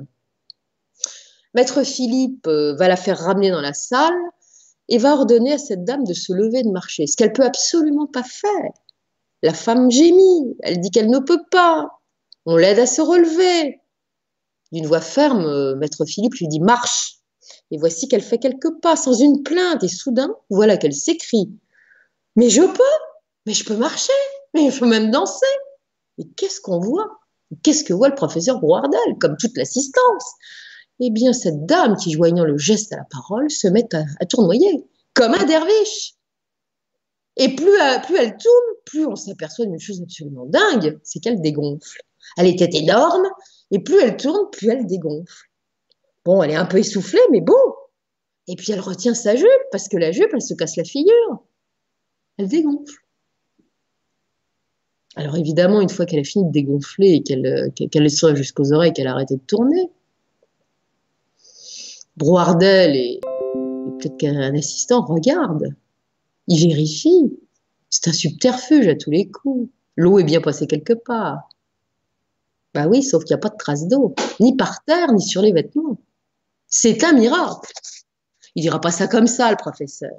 Il dira simplement euh, que c'est inexplicable. Il dira très exactement dans un rapport euh, rédigé avec une grande, euh, honnêteté intellectuelle, ce qui vient de se passer est inexplicable par les lois scientifiques actuellement connues. Je ne puis que m'incliner. C'en effet, le prodige est attesté par ce grand ponte de la médecine qui a vraiment euh, dont la parole ne peut pas être contestée. Et on attend maintenant en Russie que, forte de ces conclusions, euh, le président Loubès décide enfin à décerner son titre de médecin à Maître Philippe de Lyon. Bah rien. La présidence ne se mouillera pas. Et c'est finalement le tsar Nicolas de Russie qui palliera la carence française en décernant à Philippe de Lyon le titre de docteur en médecine de l'Académie impériale de médecine militaire de Saint-Pétersbourg. N'oublions pas qu'il avait le titre de général. Et par la même occasion, il lui, octroiera le titre de conseiller personnel. À partir de là, Maître Philippe et sa famille vont avoir une proximité avec la famille impériale. L'influence de Maître Philippe a grandi, elle sera de plus en plus évidente. Il y aura d'autres d'autres visites en Russie.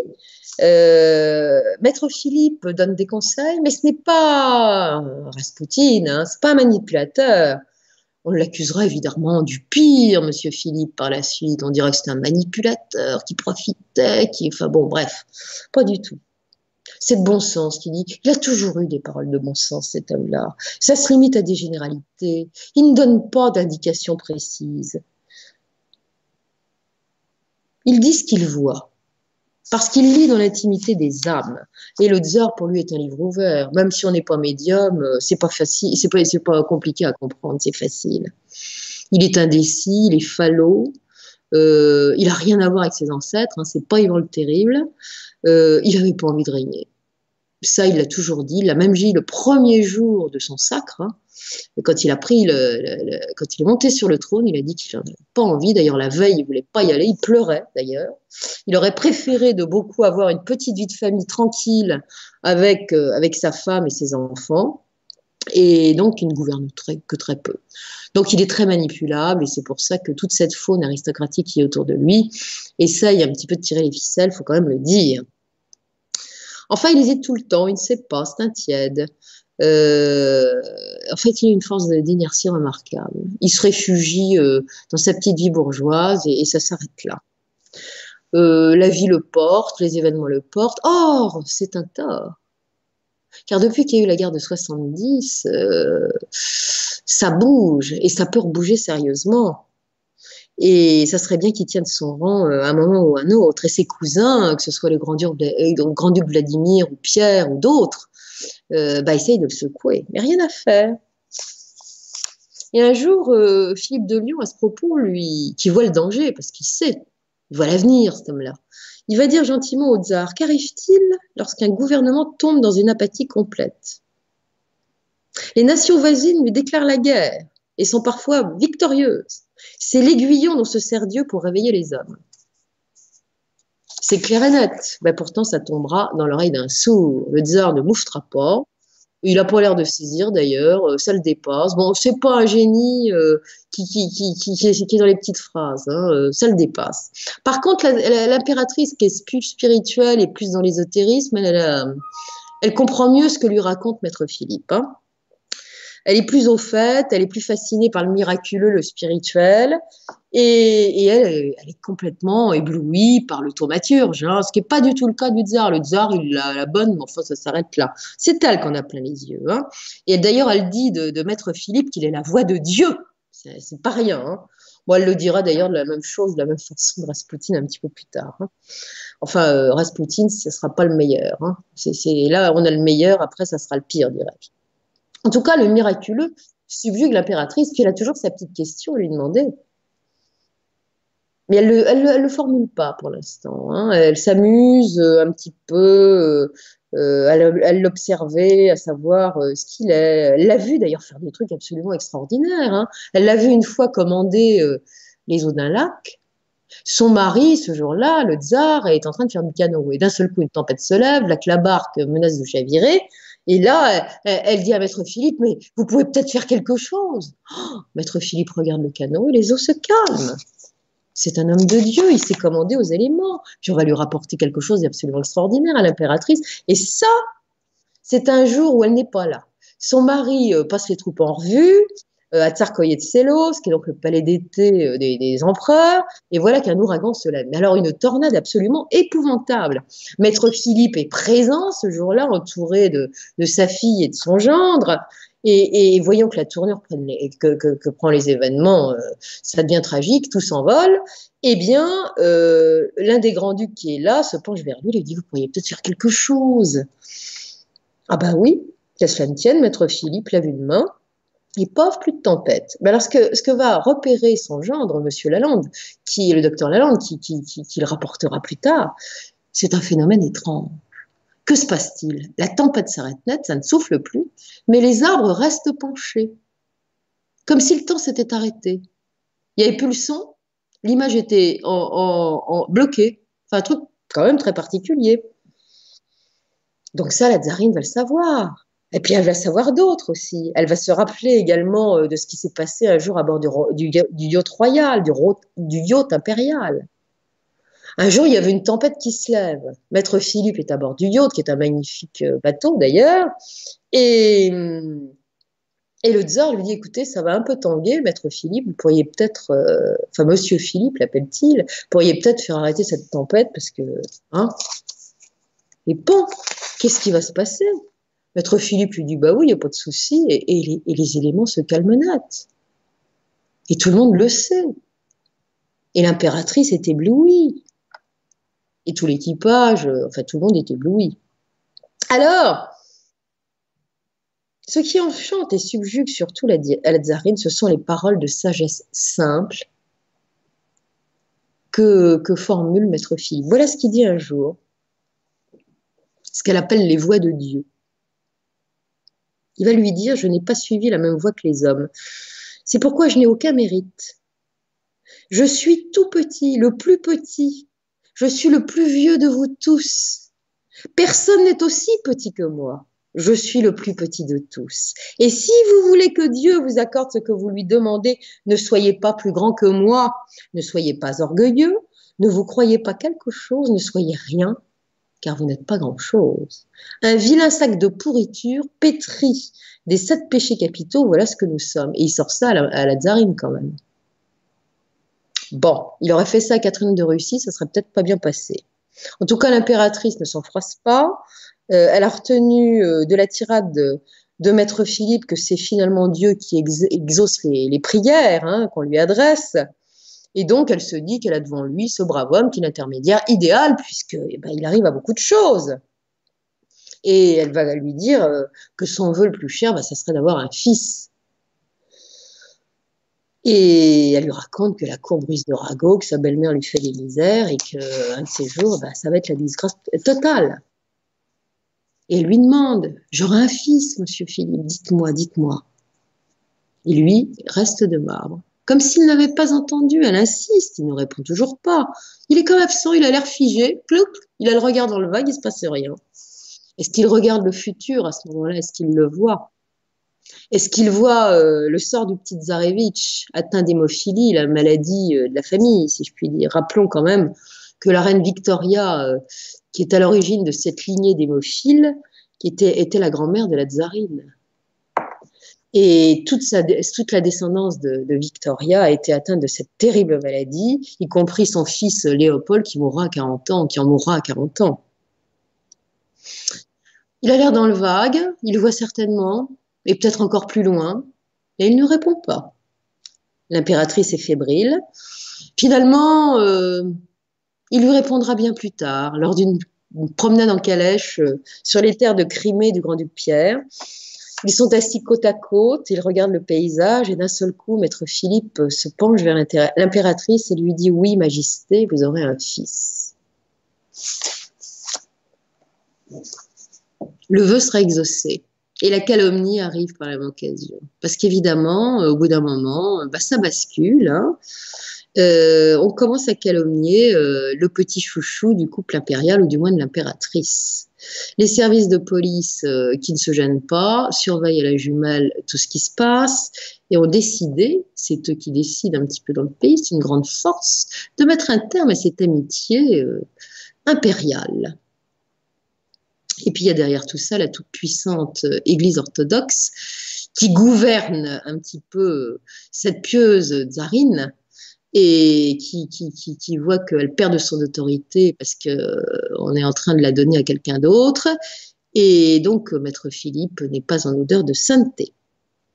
Le confesseur de la tsarine, d'ailleurs, euh, qui a été euh, spécialement chargé par ses instances supérieures de l'inciter à renvoyer l'intrigant, faiseur de faux miracles, dira-t-il, est très influent. Il harcèle plus ou moins la tsarine. Il la culpabilise à chaque confession. Qu'est-ce que vous faites avec un tel charlatan? Et voilà qu'un beau matin, M. Philippe de Lyon euh, est convoqué chez le tsar. Le tsar euh, qui lui dit Venez, mon ami, j'ai quelque chose à vous montrer. Il lui tend un rapport, un rapport de police où figurent des accusations absolument infâmes sur son compte et lui dit Qu'est-ce que vous en pensez? Ah, le pauvre euh, monsieur Philippe est complètement retourné, il n'en croit pas ses yeux. Il lui dit Mais ce sont des mensonges, euh, Votre Altesse, euh, je, vais faire des procès, je ne vais pas laisser les choses ainsi. Je vais saisir la justice. Il faut j'exige d'abord des preuves de ce qu'on raconte. Qu'est-ce que ça veut dire? Philippe furieux. Nicolas de le rassure, lui dit Écoutez, bien sûr que je n'ai pas le moindre doute, mon cher. Sinon, je vous aurais même pas fait lire le rapport, vous rigolez quoi? En tout cas, ça va se dégrader la situation. La calomnie est telle que euh, Monsieur Philippe n'en peut plus, il décide de regagner la France pour avoir un petit peu de tranquillité. Il ne veut pas attendre d'être chassé euh, parce que c'est tôt ou tard ce qui arrivera et euh, il part de son plein Quand il va annoncer la décision au tsar et à sa famille, c'est l'effondrement. Nicolas II n'est pas accablé, mais il exprime l'idée de gâchis qu'il y a dans tout ça. Quant à la tsarine, elle est en larmes, elle pleure comme un veau, euh, et, ça, ça va pas du tout. Et il, lui dit, écoutez, de toute façon, ne vous inquiétez pas. Soyez en paix, Majesté. Un autre ami viendra et vous protégera quand je ne serai plus là. C'est marrant parce que ça sera Rasputin, évidemment, l'autre ami. Est-ce que ça, ça sera un ami, d'accord, mais est-ce que ça sera vraiment un ami? Parce qu'on connaît la suite. Hein en tout cas, il a rempli sa mission puisque le petit Zarevitch naîtra un peu plus tard, euh, le 12 août 1904, et on l'appellera Alexis Romanov. Et ce pauvre enfant sera effectivement bien malade, puisqu'atteint de la tragique maladie familiale, à savoir l'hémophilie. En tout cas, dès qu'il revient en France, les ennuis l'attendent. Pourquoi? Il a repris son activité à la tête d'or, tout va, euh, mais il a de mauvaises relations, et ça, on va parler un petit peu plus tard. Et ça, ça le déprime, euh, parce qu'il est surveillé maintenant par les services de police. Et alors, il, devient très, très, enfin, il n'a jamais autant prié de sa vie. Et il parle de plus en plus à son entourage de celui qu'il appelle l'ami. Alors l'ami, euh, il le cite que comme ça, eh bien c'est le Christ, tout simplement. Et ce Christ euh, l'a investi. C'est certainement un contrepoids, une force supplémentaire pour l'aider à lutter euh, sur ce qui commence à poindre à l'horizon et les ennuis qu'il guette, parce qu'il va en avoir un paquet, vous allez voir. Bon, faut dire qu'il s'est mis dans des situations un peu particulières.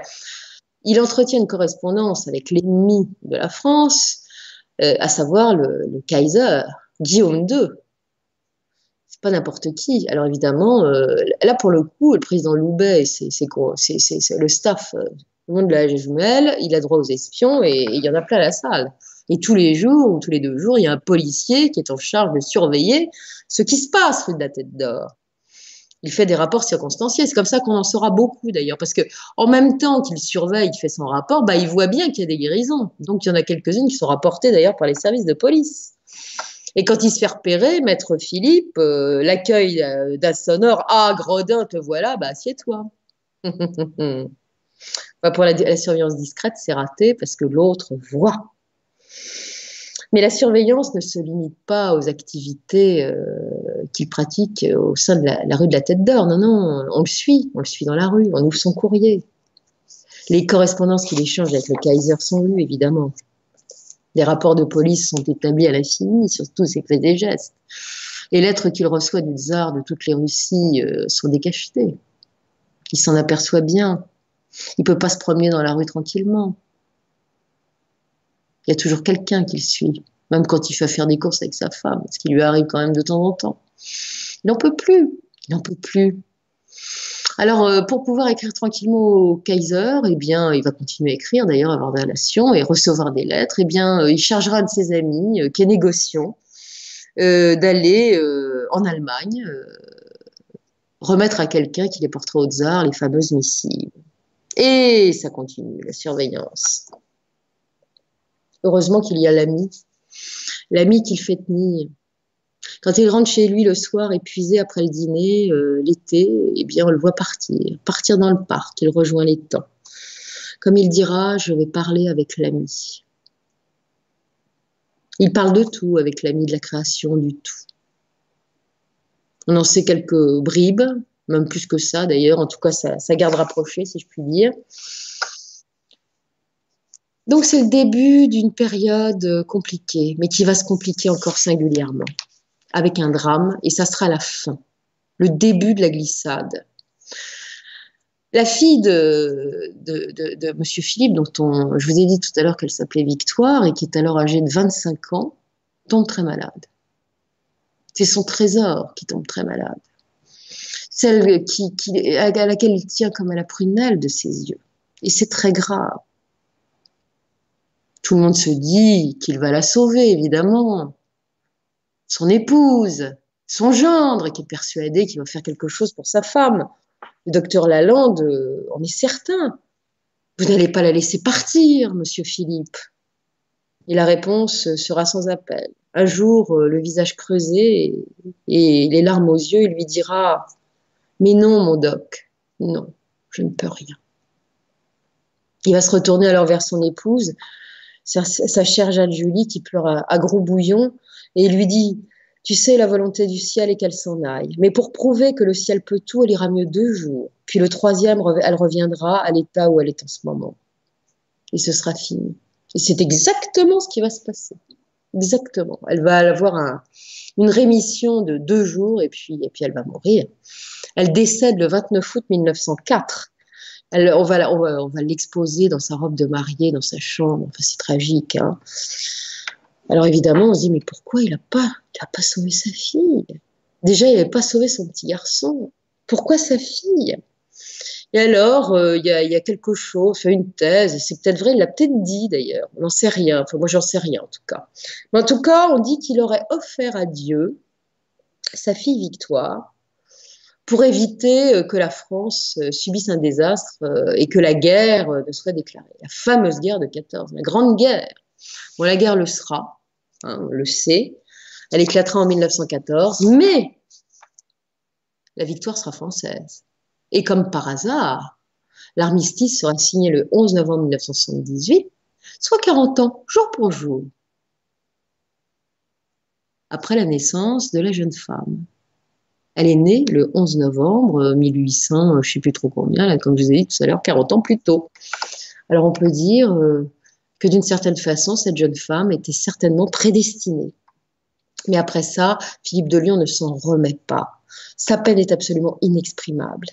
Il dira que la mort de sa fille l'a crucifié vivant. Mais il ne sera pas disert là-dessus, il ne se plaint pas. Il est très renfermé, il ne communique pas. Mais il dira quand même qu'il sent souvent la présence aimante de la jeune femme, elle est aérienne à ses côtés. Et c'est une épreuve terrible et on le voit diminuer. Son état se dégrade, son état de santé. Il avait des problèmes cardiaques qui prennent une, sacrée ampleur à ce moment-là. Euh, c'est Papus qui avait diagnostiqué, son, ami le docteur Ancos, qui avait diagnostiqué cette pathologie qui va s'aggraver euh, considérablement. J'ajouterais que c'est souvent le lot de gens qui soient des grands guérisseurs. Vous avez vu, euh, peut-être ceux qui ont vu mon émission avec Chico Xavier, euh, lui aussi avait des sacrés problèmes cardiaques, et son guide ne lui faisait pas de cadeaux. même quand il était euh, près d'un infarctus, allez hop, debout, tu vas pas laisser les choses comme ça. Bon, bah c'est pareil. Il faut aller jusqu'au bout dans ces cas-là. Il va connaître la date de son départ, comme il dit, dès l'année 1903. Et il va le dire, il va le dire à ses proches. Vous ne me verrez plus je m'en vais où j'ai affaire. Il dira à plusieurs reprises hein. Il dira aussi qu'il connaît la date de son départ, comme il connaissait d'ailleurs la date du départ de sa fille. En décembre 1904, ses proches constatent, inquiets, qu'il s'alimente de moins en moins, qu'il faut pratiquement plus faire un pas, qu'il a de plus en plus de mal à monter dans sa chambre au, premier étage. Et d'ailleurs, il ne montera plus à un moment donné, il dormira carrément dans son fauteuil. Et ça s'aggrave à toute vitesse. Il souffre de douleurs aiguës dans le cœur qui sont constantes. Il, sent comme si on lui plantait des aiguilles. Il suffoque. Il peut plus faire un pas, il est grabataire, il passe ses jours et ses nuits donc sur son fauteuil, comme je vous l'ai dit. Et puis à la fin, il ne mange plus rien le lundi de août 1905, il veut bien prendre un peu de bouillon. Donc sa femme quitte sa chambre pour aller le lui préparer. Euh, il n'est pas, est pas seul dans la pièce, il y a sa belle-mère qui est là, il y a son gendre également. Mais ils vont se détourner pendant un moment, ils vont regarder à la fenêtre. Maître Philippe va se lever de son fauteuil à ce moment-là, il va faire quelques pas, puis il va y avoir un grand boom, il est par terre, il est mort. Les autres n'en reviennent pas. Les obstacles auront lieu le samedi suivant, une foulée nombreuse, euh, éplorée. On va l'accompagner jusqu'au cimetière de Loyas, où il reposera à côté de sa chère fille. Puis alors, il va y avoir une anecdote assez amusante. Il y a une femme qu'il connaissait bien d'ailleurs et qu'il voyait passer de temps en temps, qui dira plus tard l'avoir vu le matin même de son enterrement euh, passer sous ses fenêtres. Et euh, comme elle le voit gai, de bonne humeur et d'un bon pas, elle lui dit Ah, maître Philippe, bah, venez donc prendre un café. Et celui-là va lui répondre, j'ai pas le temps, il faut que j'aille à mon enterrement. Donc sur le coup, elle a pas bien compris et elle a cru que c'était une blague. Bah non, il allait vraiment à son enterrement et elle avait vu un fantôme finalement. Comme je vous l'ai dit, il avait des capacités extraordinaires, cet homme. Et ça mérite qu'on en dise encore deux mots. Il savait lire les arbres, certes, mais il savait commander aux éléments aussi, vous l'avez vu. Et puis de temps en temps, il va épater ses copains, notamment Papus, docteur Ancos. Un jour, il est avec lui, euh, euh, ils sont dans le petit hôtel particulier de la Tête d'Or, et, d'un seul coup, Maître Philippe lui dit Dis donc, t'as pas peur? Et le bon docteur Ancos lui dit Bah non, pourquoi? Et pan La foudre lui tombe vraiment euh, pratiquement sur les, sur les chaussures. Hein. Ça va faire un tel bruit, il y aura un tel fracas qu'il en restera tourneboulé, évidemment.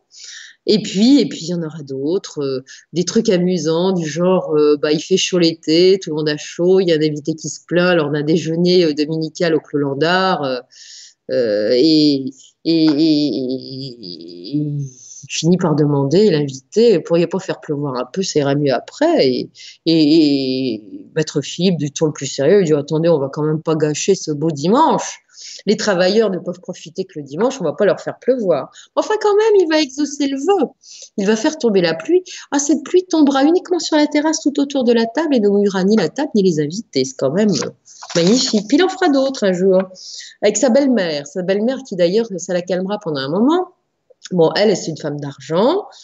Euh, et elle, lui reproche de, ne pas travailler et de gagner de l'argent et de vivre au crochet de sa fille sur sa dot. Et elle lui fait la morale ce jour-là. Et puis bon, euh, elle est quand même dans sa maison parce que le Clos Landard, elle en a fait don à sa fille et c'est arrivé dans la corbeille de noces et donc dans le patrimoine de Maître Philippe. Mais quand même, euh, c'est quand même ses meubles, c'est sa maison et tout. Et lui, euh, bah, il a envie de s'amuser probablement. En tout cas, la brave dame va voir les fenêtres du salon s'ouvrir et ses commodes, ses chaises, ses tables, ses jolis meubles, paf, tout le monde sur la terrasse. Vous savez, vous avez peut-être vu le, le film, euh, c'était Fantasia, le film de Walt Disney où vous avez tous les meubles qui, qui, partent dans tous les sens. Ben, c'est exactement ça. Une fois que tout, le mobilier est sur la terrasse, il y a une pluie d'orage absolument épouvantable qui noie euh, tout ça et paf, les meubles repartent dans l'autre sens, se mettre à leur place. Sauf que euh, il y aurait quand même une surprise pour la belle-mère qui est absolument sidérée, plus qu'elle elle a oublié d'être furieuse d'ailleurs parce qu'elle ne revient pas de ce qu'elle a vu, c'est que tous les meubles eh bien, sont secs.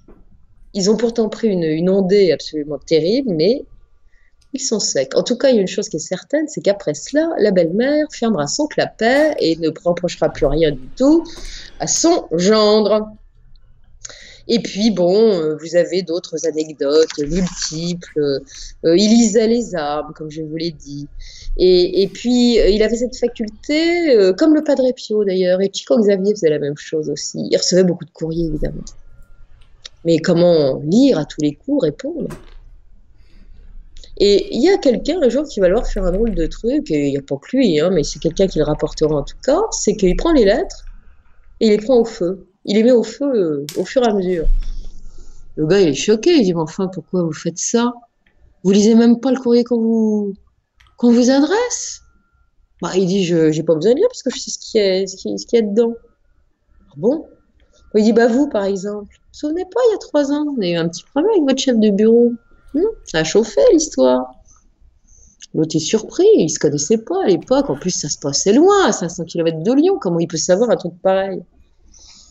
Il dit, bah d'ailleurs, il lui pose la question, il dit, mais comment vous savez tout ça? Je vous en ai jamais parlé. L'autre va lui dire, euh, maître Philippe, lui dit, bah si, j'étais présent à votre conversation, j'ai bien vu ce qui s'était passé. Donc le disciple en question, qui l'a vu euh, jeter les lettres dans le feu, il a bien compris qu'il ne racontait pas des cracks et qu'il n'y a pas besoin d'ouvrir les enveloppes pour savoir ce qu'il y avait dedans. Et puis de temps en temps, bah, il a gâté euh, des gens, par exemple un SDF. Un jour, il, il va assister à, Paris à une, une messe euh, ou à un baptême, je ne sais plus exactement, euh, à l'église Saint-Méry. Et, puis à la sortie, il y, a, a, un pauvre clochard qui est là, euh, qui, qui, qui, qui, crève de froid parce qu'on est au mois de décembre. Et, il y a Maître Philippe qui se penche vers lui et qui lui fait Tu as 10 000 francs en or et 5 000 francs en billets de banque qui t'attendent là-bas. Inutile de dire que le, le, SDF a galopé dans la bonne direction qu'on ne l'a jamais revu. Il a dû trouver le, magot. Puis un jour, euh, Maître Philippe va également épater un évêque, un évêque euh, un peu cul serré, si je peux me permettre, qui va remettre un peu à l'endroit. Et il va lui dire la chose suivante. Euh, il y a plusieurs années, un membre de votre famille fut trouvé pendu à l'espagnolette de sa fenêtre. Et l'on eut la certitude d'un suicide. Votre parent ne s'est pas suicidé. Il a été assassiné d'abord et ensuite son cadavre a été pendu pour simuler un suicide. Alors là, je peux vous dire que l'évêque, il en est resté comme de flanc, si je peux me permettre, en tout cas toi. Comment pouvait-il savoir ce secret de famille? Eh oui, ça n'est pas n'importe qui. Et puis alors, euh, sur ces guérisons prodigieuses, il parlera de temps en temps et dira que ce n'est pas lui qui guérit. Il fait appel à Dieu ou à l'ami, à Jésus. Puis on l'entendra dire des petites phrases. Ah, des petites phrases, qu'est-ce qu'il a pu en dire? Il a pu en dire à ses disciples, qui d'ailleurs les ont regroupés dans un certain nombre de livres. Hein. Il y a énormément de livres sur les, paroles de Maître Philippe. Et puis, il y a des publics qui l'ont entendu, qui les a reçus, ces phrases. Et un jour, on l'entendra dire, mon père m'a envoyé ici pour avoir soin et encourager ses enfants, les aimer, les bénir, les délivrer à l'heure de la mort, c'est-à-dire les présenter à lui en les sortant du trouble.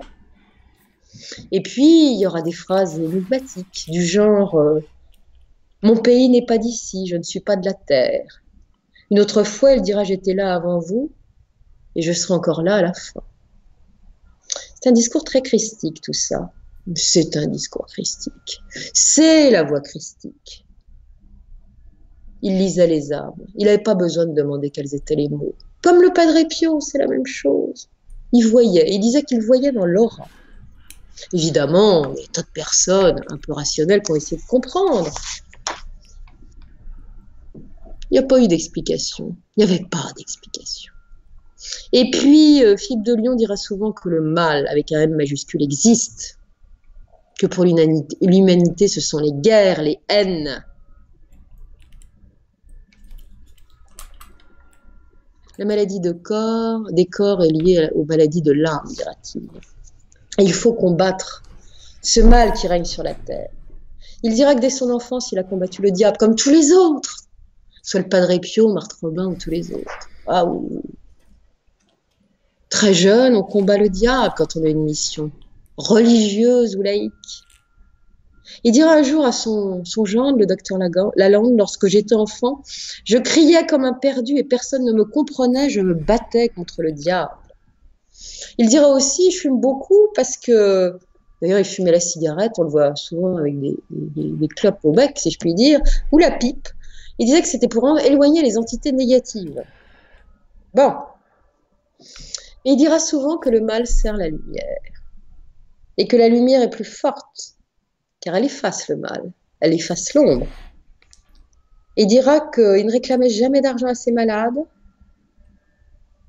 mais que pour lutter contre le mal, il les obligeait à se transformer. Il avait une obsession sur la médisance. Il leur disait ne médisez plus, renoncez à vos créances, renoncez à vos procès, arrêtez d'ennuyer vos voisins, devenez meilleurs. Aimez-vous les uns les autres. Il dira des petites phrases comme le, mal doit faire son chemin. Il ne faut pas le combattre à la façon des moralistes qu'englue la hantise du péché. Marthe Robin disait à peu près la même chose d'ailleurs. Et dirait aussi comment le mal progresserait, progresserait s'il n'allait chez personne? Comment le mal progresserait s'il n'allait chez personne? C'est bizarre comme phrase.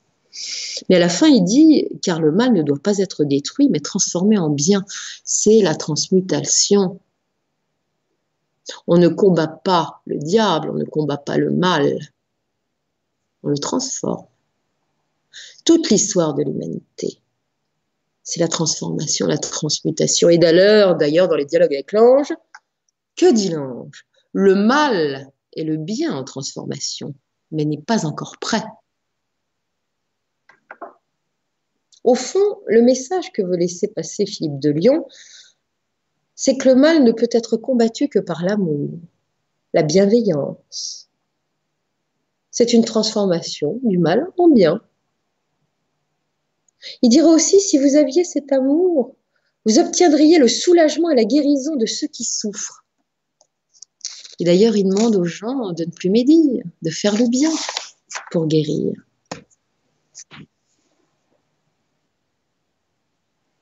Un jour, il discute avec un de ses disciples, je ne sais pas trop lequel d'ailleurs, c'est peut-être en cause. Et il discute du cas. Le disciple lui dit Mais attends, à chaque fois que cette dame vient de demander de guérir son mari, tu refuses. Qu'est-ce qui se passe?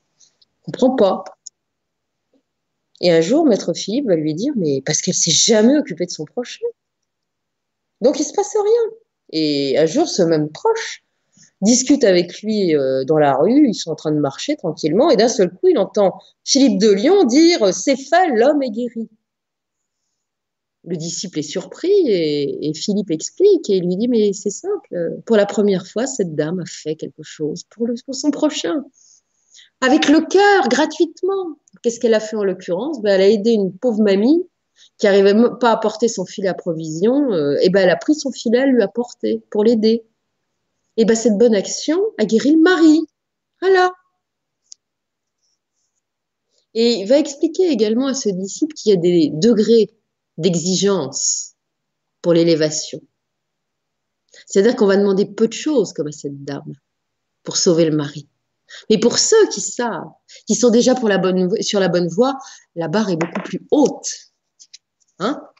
Voilà, ne l'oubliez pas.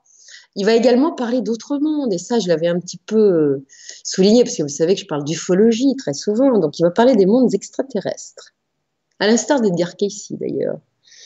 Et il va dire à propos de l'univers, alors ça c'est un petit peu long, mais je vais quand même vous le dire, le monde est une sphère. Pardon. À la périphérie et la couronne des gardiens.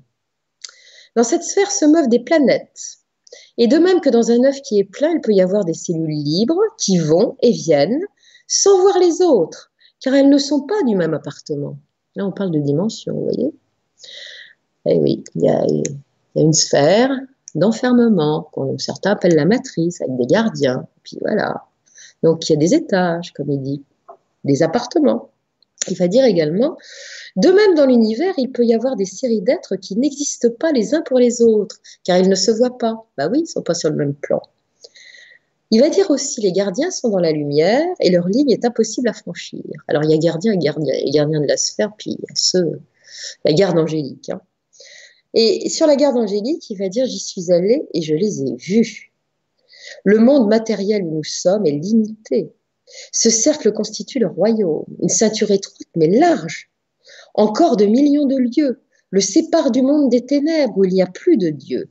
Il n'est accordé à nul, sinon ceux qui sont très près de Dieu, de pénétrer dans cette zone de séparation, car s'il était donné à une âme quelconque de contempler l'abîme de l'au-delà, elle reculerait avec une terreur mortelle. Le royaume est d'ailleurs immense et avec la vitesse de l'éclair, il faudrait des siècles pour en atteindre la limite. Mais elle est, son nombre est un multiple de 72. Alors ça, il va expliquer que des êtres y vivent. Il va dire qu'il y a une infinité de mondes en dehors du nôtre, où les créatures se présentent sous les formes animales de notre monde. Mais ces animaux sont bien plus élevés, bien plus intelligents que la majeure partie des hommes actuels. Ils ont une âme identique à la nôtre. ils sont faits comme nous, en âme, esprit et corps, à l'image de Dieu. Tiens, tiens. Des êtres euh, humains qui ont une apparence animale Avec des écailles, peut-être. En tout cas, il dira, ils savent des choses que nous ignorons. Nous, nous savons des choses qu'ils ignorent. Toutefois, si on peut les dire plus élevés que nous dans l'échelle des êtres, il faut bien remarquer que nous, nous sommes très bien proportionnés et peut-être les mieux proportionnés. Si un homme pouvait converser avec ces êtres, il aurait à apprendre et à enseigner. Notre âme peut passer en eux et la leur en nous. Tiens, c'est intéressant.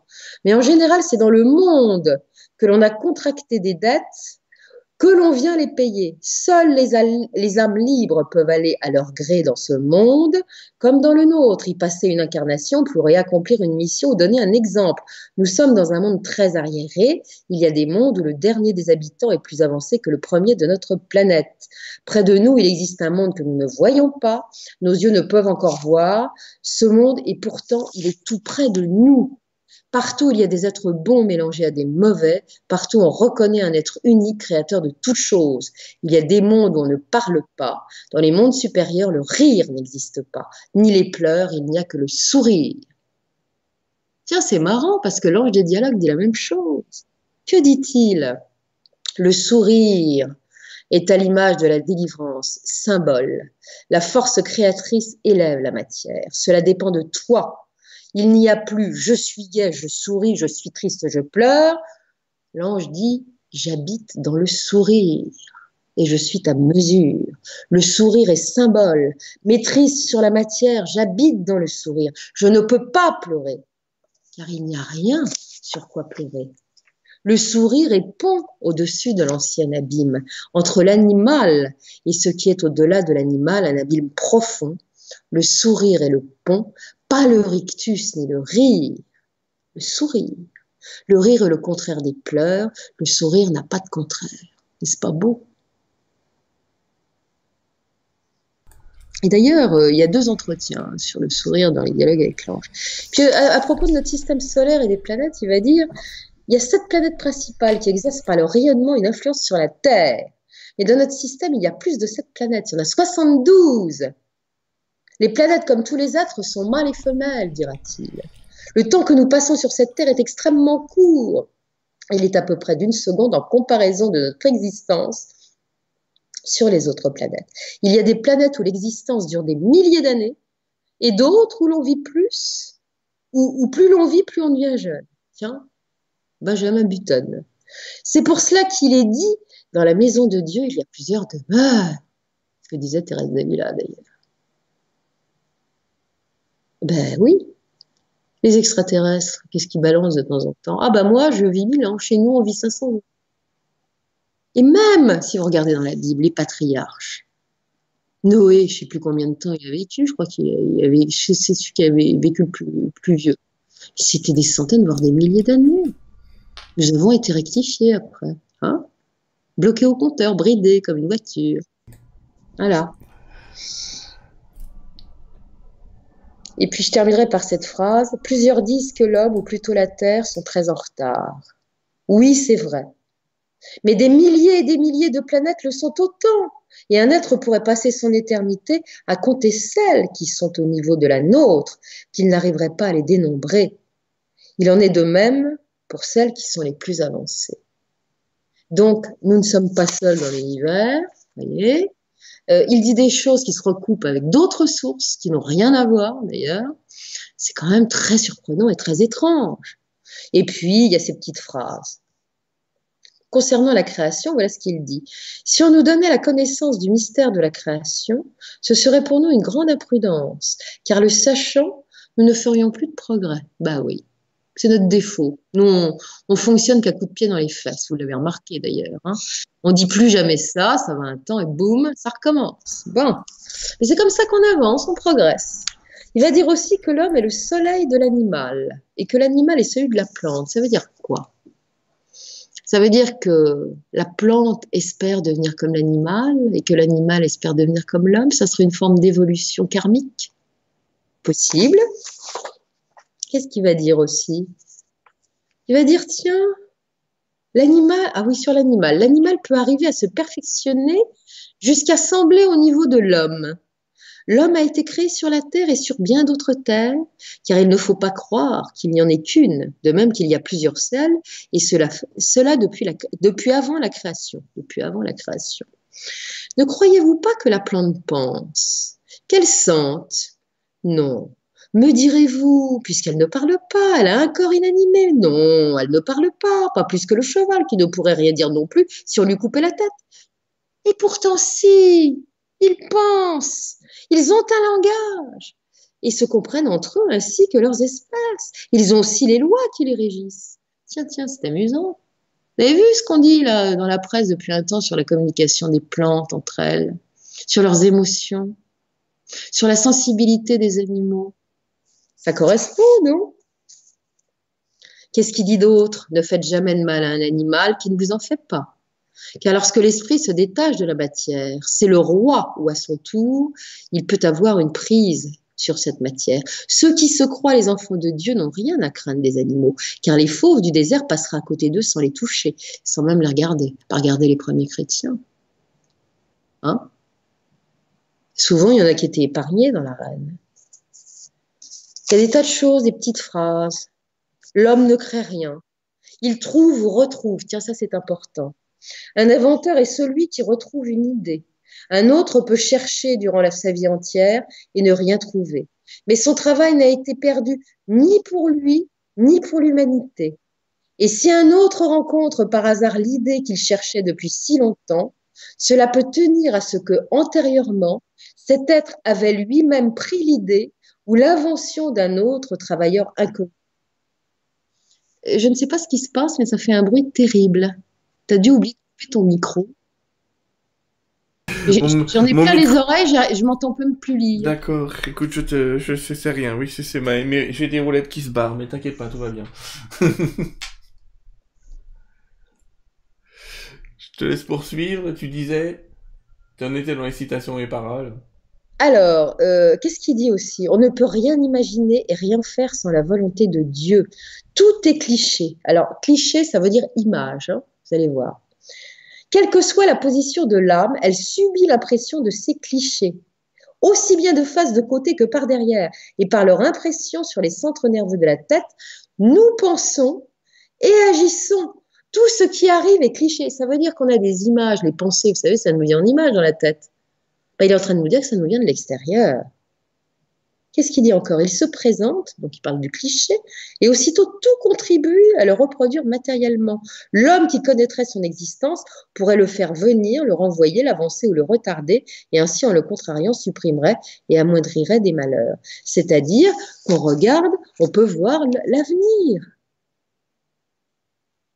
Qu'est-ce qu'il va dire aussi? Ah, Il va parler des êtres invisibles. Il va dire que tout l'air est plein d'esprit, qu'il y a des êtres qui nous entendent, mais ils ne nous voient pas. Qu'est-ce qu'il va dire? Qu'on peut se soulager, se guérir les uns les autres par le magnétisme, en demandant à Dieu. Mais pour être exaucé, il ne faut pas avoir de rancune contre personne, aimer son prochain comme soi-même, et ne pas compter sur ses propres forces qui ne sont rien, mais sur Dieu. Ah oui, il y a des choses qu'il ne faut pas demander à Dieu. Il dit par exemple pour la charité, vous avez beau la demander, si vous n'avez pas en votre cœur la charité, vous ne la trouverez point. Donc aide-toi, le ciel t'aidera. Puis il va dire aussi, la charité ne consiste pas à se dépouiller de tout ce qu'on a. Elle consiste en toute chose à ne pas faire à autrui ce que vous ne voudriez pas qu'il vous soit fait. Dans tous vos actes, demandez-vous si vous voudriez que l'on fît ainsi pour vous. Qu'est-ce qu'il dit encore? Qu'il ne faut pas reculer devant les ennuis. Il faut aplanir le chemin pour quand le maître passera. Dieu a donné des oreilles pour entendre et des yeux pour voir. Et pourtant, est-ce qu'il n'arrive pas que les oreilles n'entendent pas et que les yeux ne voient pas? Parce qu'on est trop jeune Cependant, il y en a qui peuvent être très âgés et qui, ayant refusé la lumière, sont plongés plus avant dans l'obscurité. Voilà. Et puis tiens, je terminerai sur ce qu'il dit à propos de la télépathie. Ce sera la dernière citation. Je vous avais dit que je vous parlerai de la transmission de la pensée. Je ne vous en dirai que quelques mots. Vous avez pu, avoir, vous avez pu voir cela dans les théâtres. Mais alors, c'était de la transmission de pensée par hypnotisme, par suggestion. Ici, on pourrait communiquer à tous la même pensée, par une influence sur l'âme. Mais le temps, ne manque, le temps manquerait. Dans les lois de l'Église, la transmission de la pensée est défendue car elle porte atteinte au libre arbitre. Donc, il, parle encore de, cette information qui vient de l'extérieur. Et par essence, sur ce que je commence à comprendre, c'est qu'on est terriblement influencé par l'extérieur. En bien comme en beaucoup moins bien, surtout à l'heure actuelle. Vous voyez ce que cette humanité devient. Donc,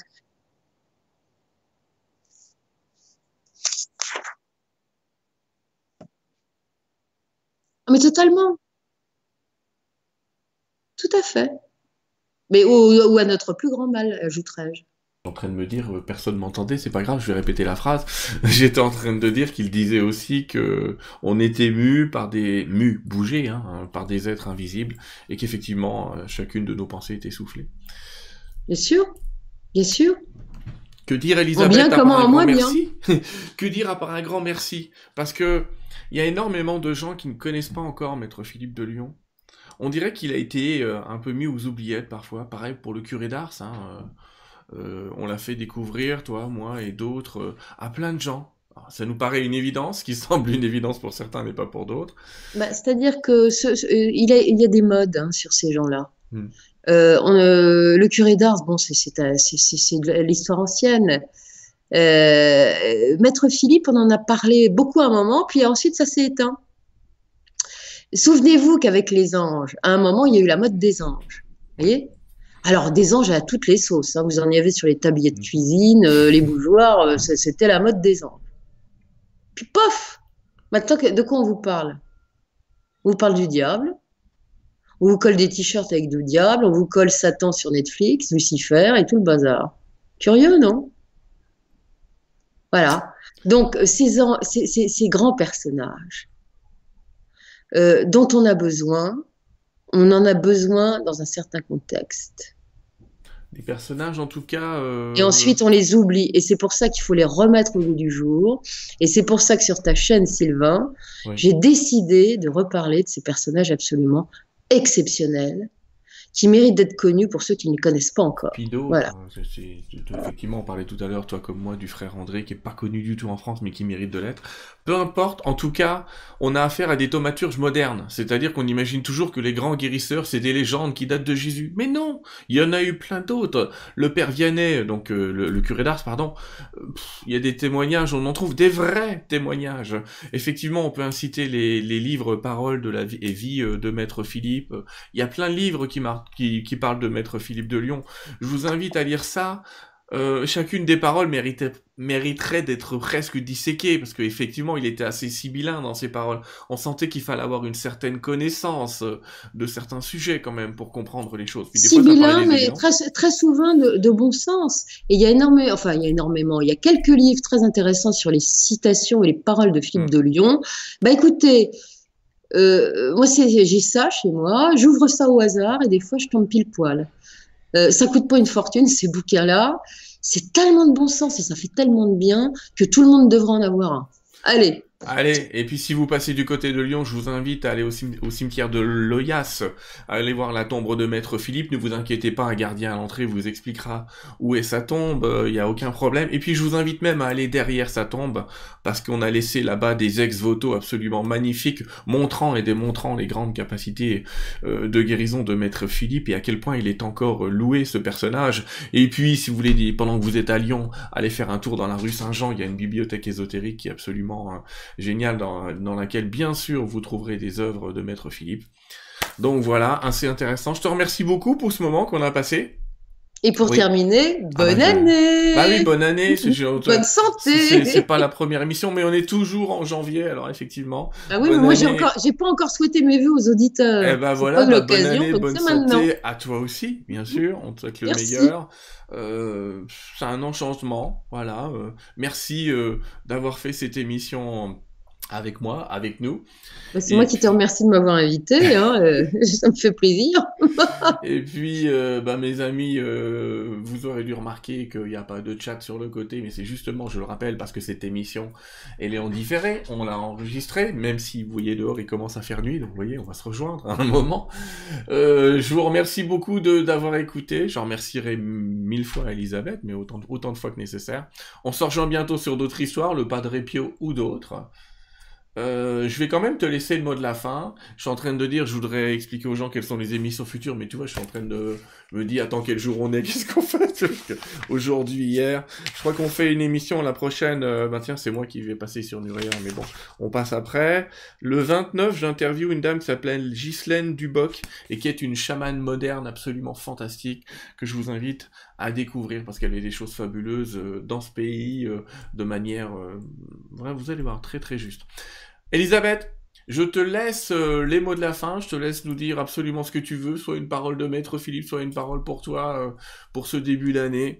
Bah, je vais faire simple, je vais faire simple, je vais vous dire merci. Merci à tous euh, et à toutes qui m'écoutaient depuis plusieurs années. je fais ça pour vous. Ça me prend beaucoup de temps, mais en fait, vous me donnez du courage et je m'aperçois qu'en même temps que, que, que vous, bah, j'apprends.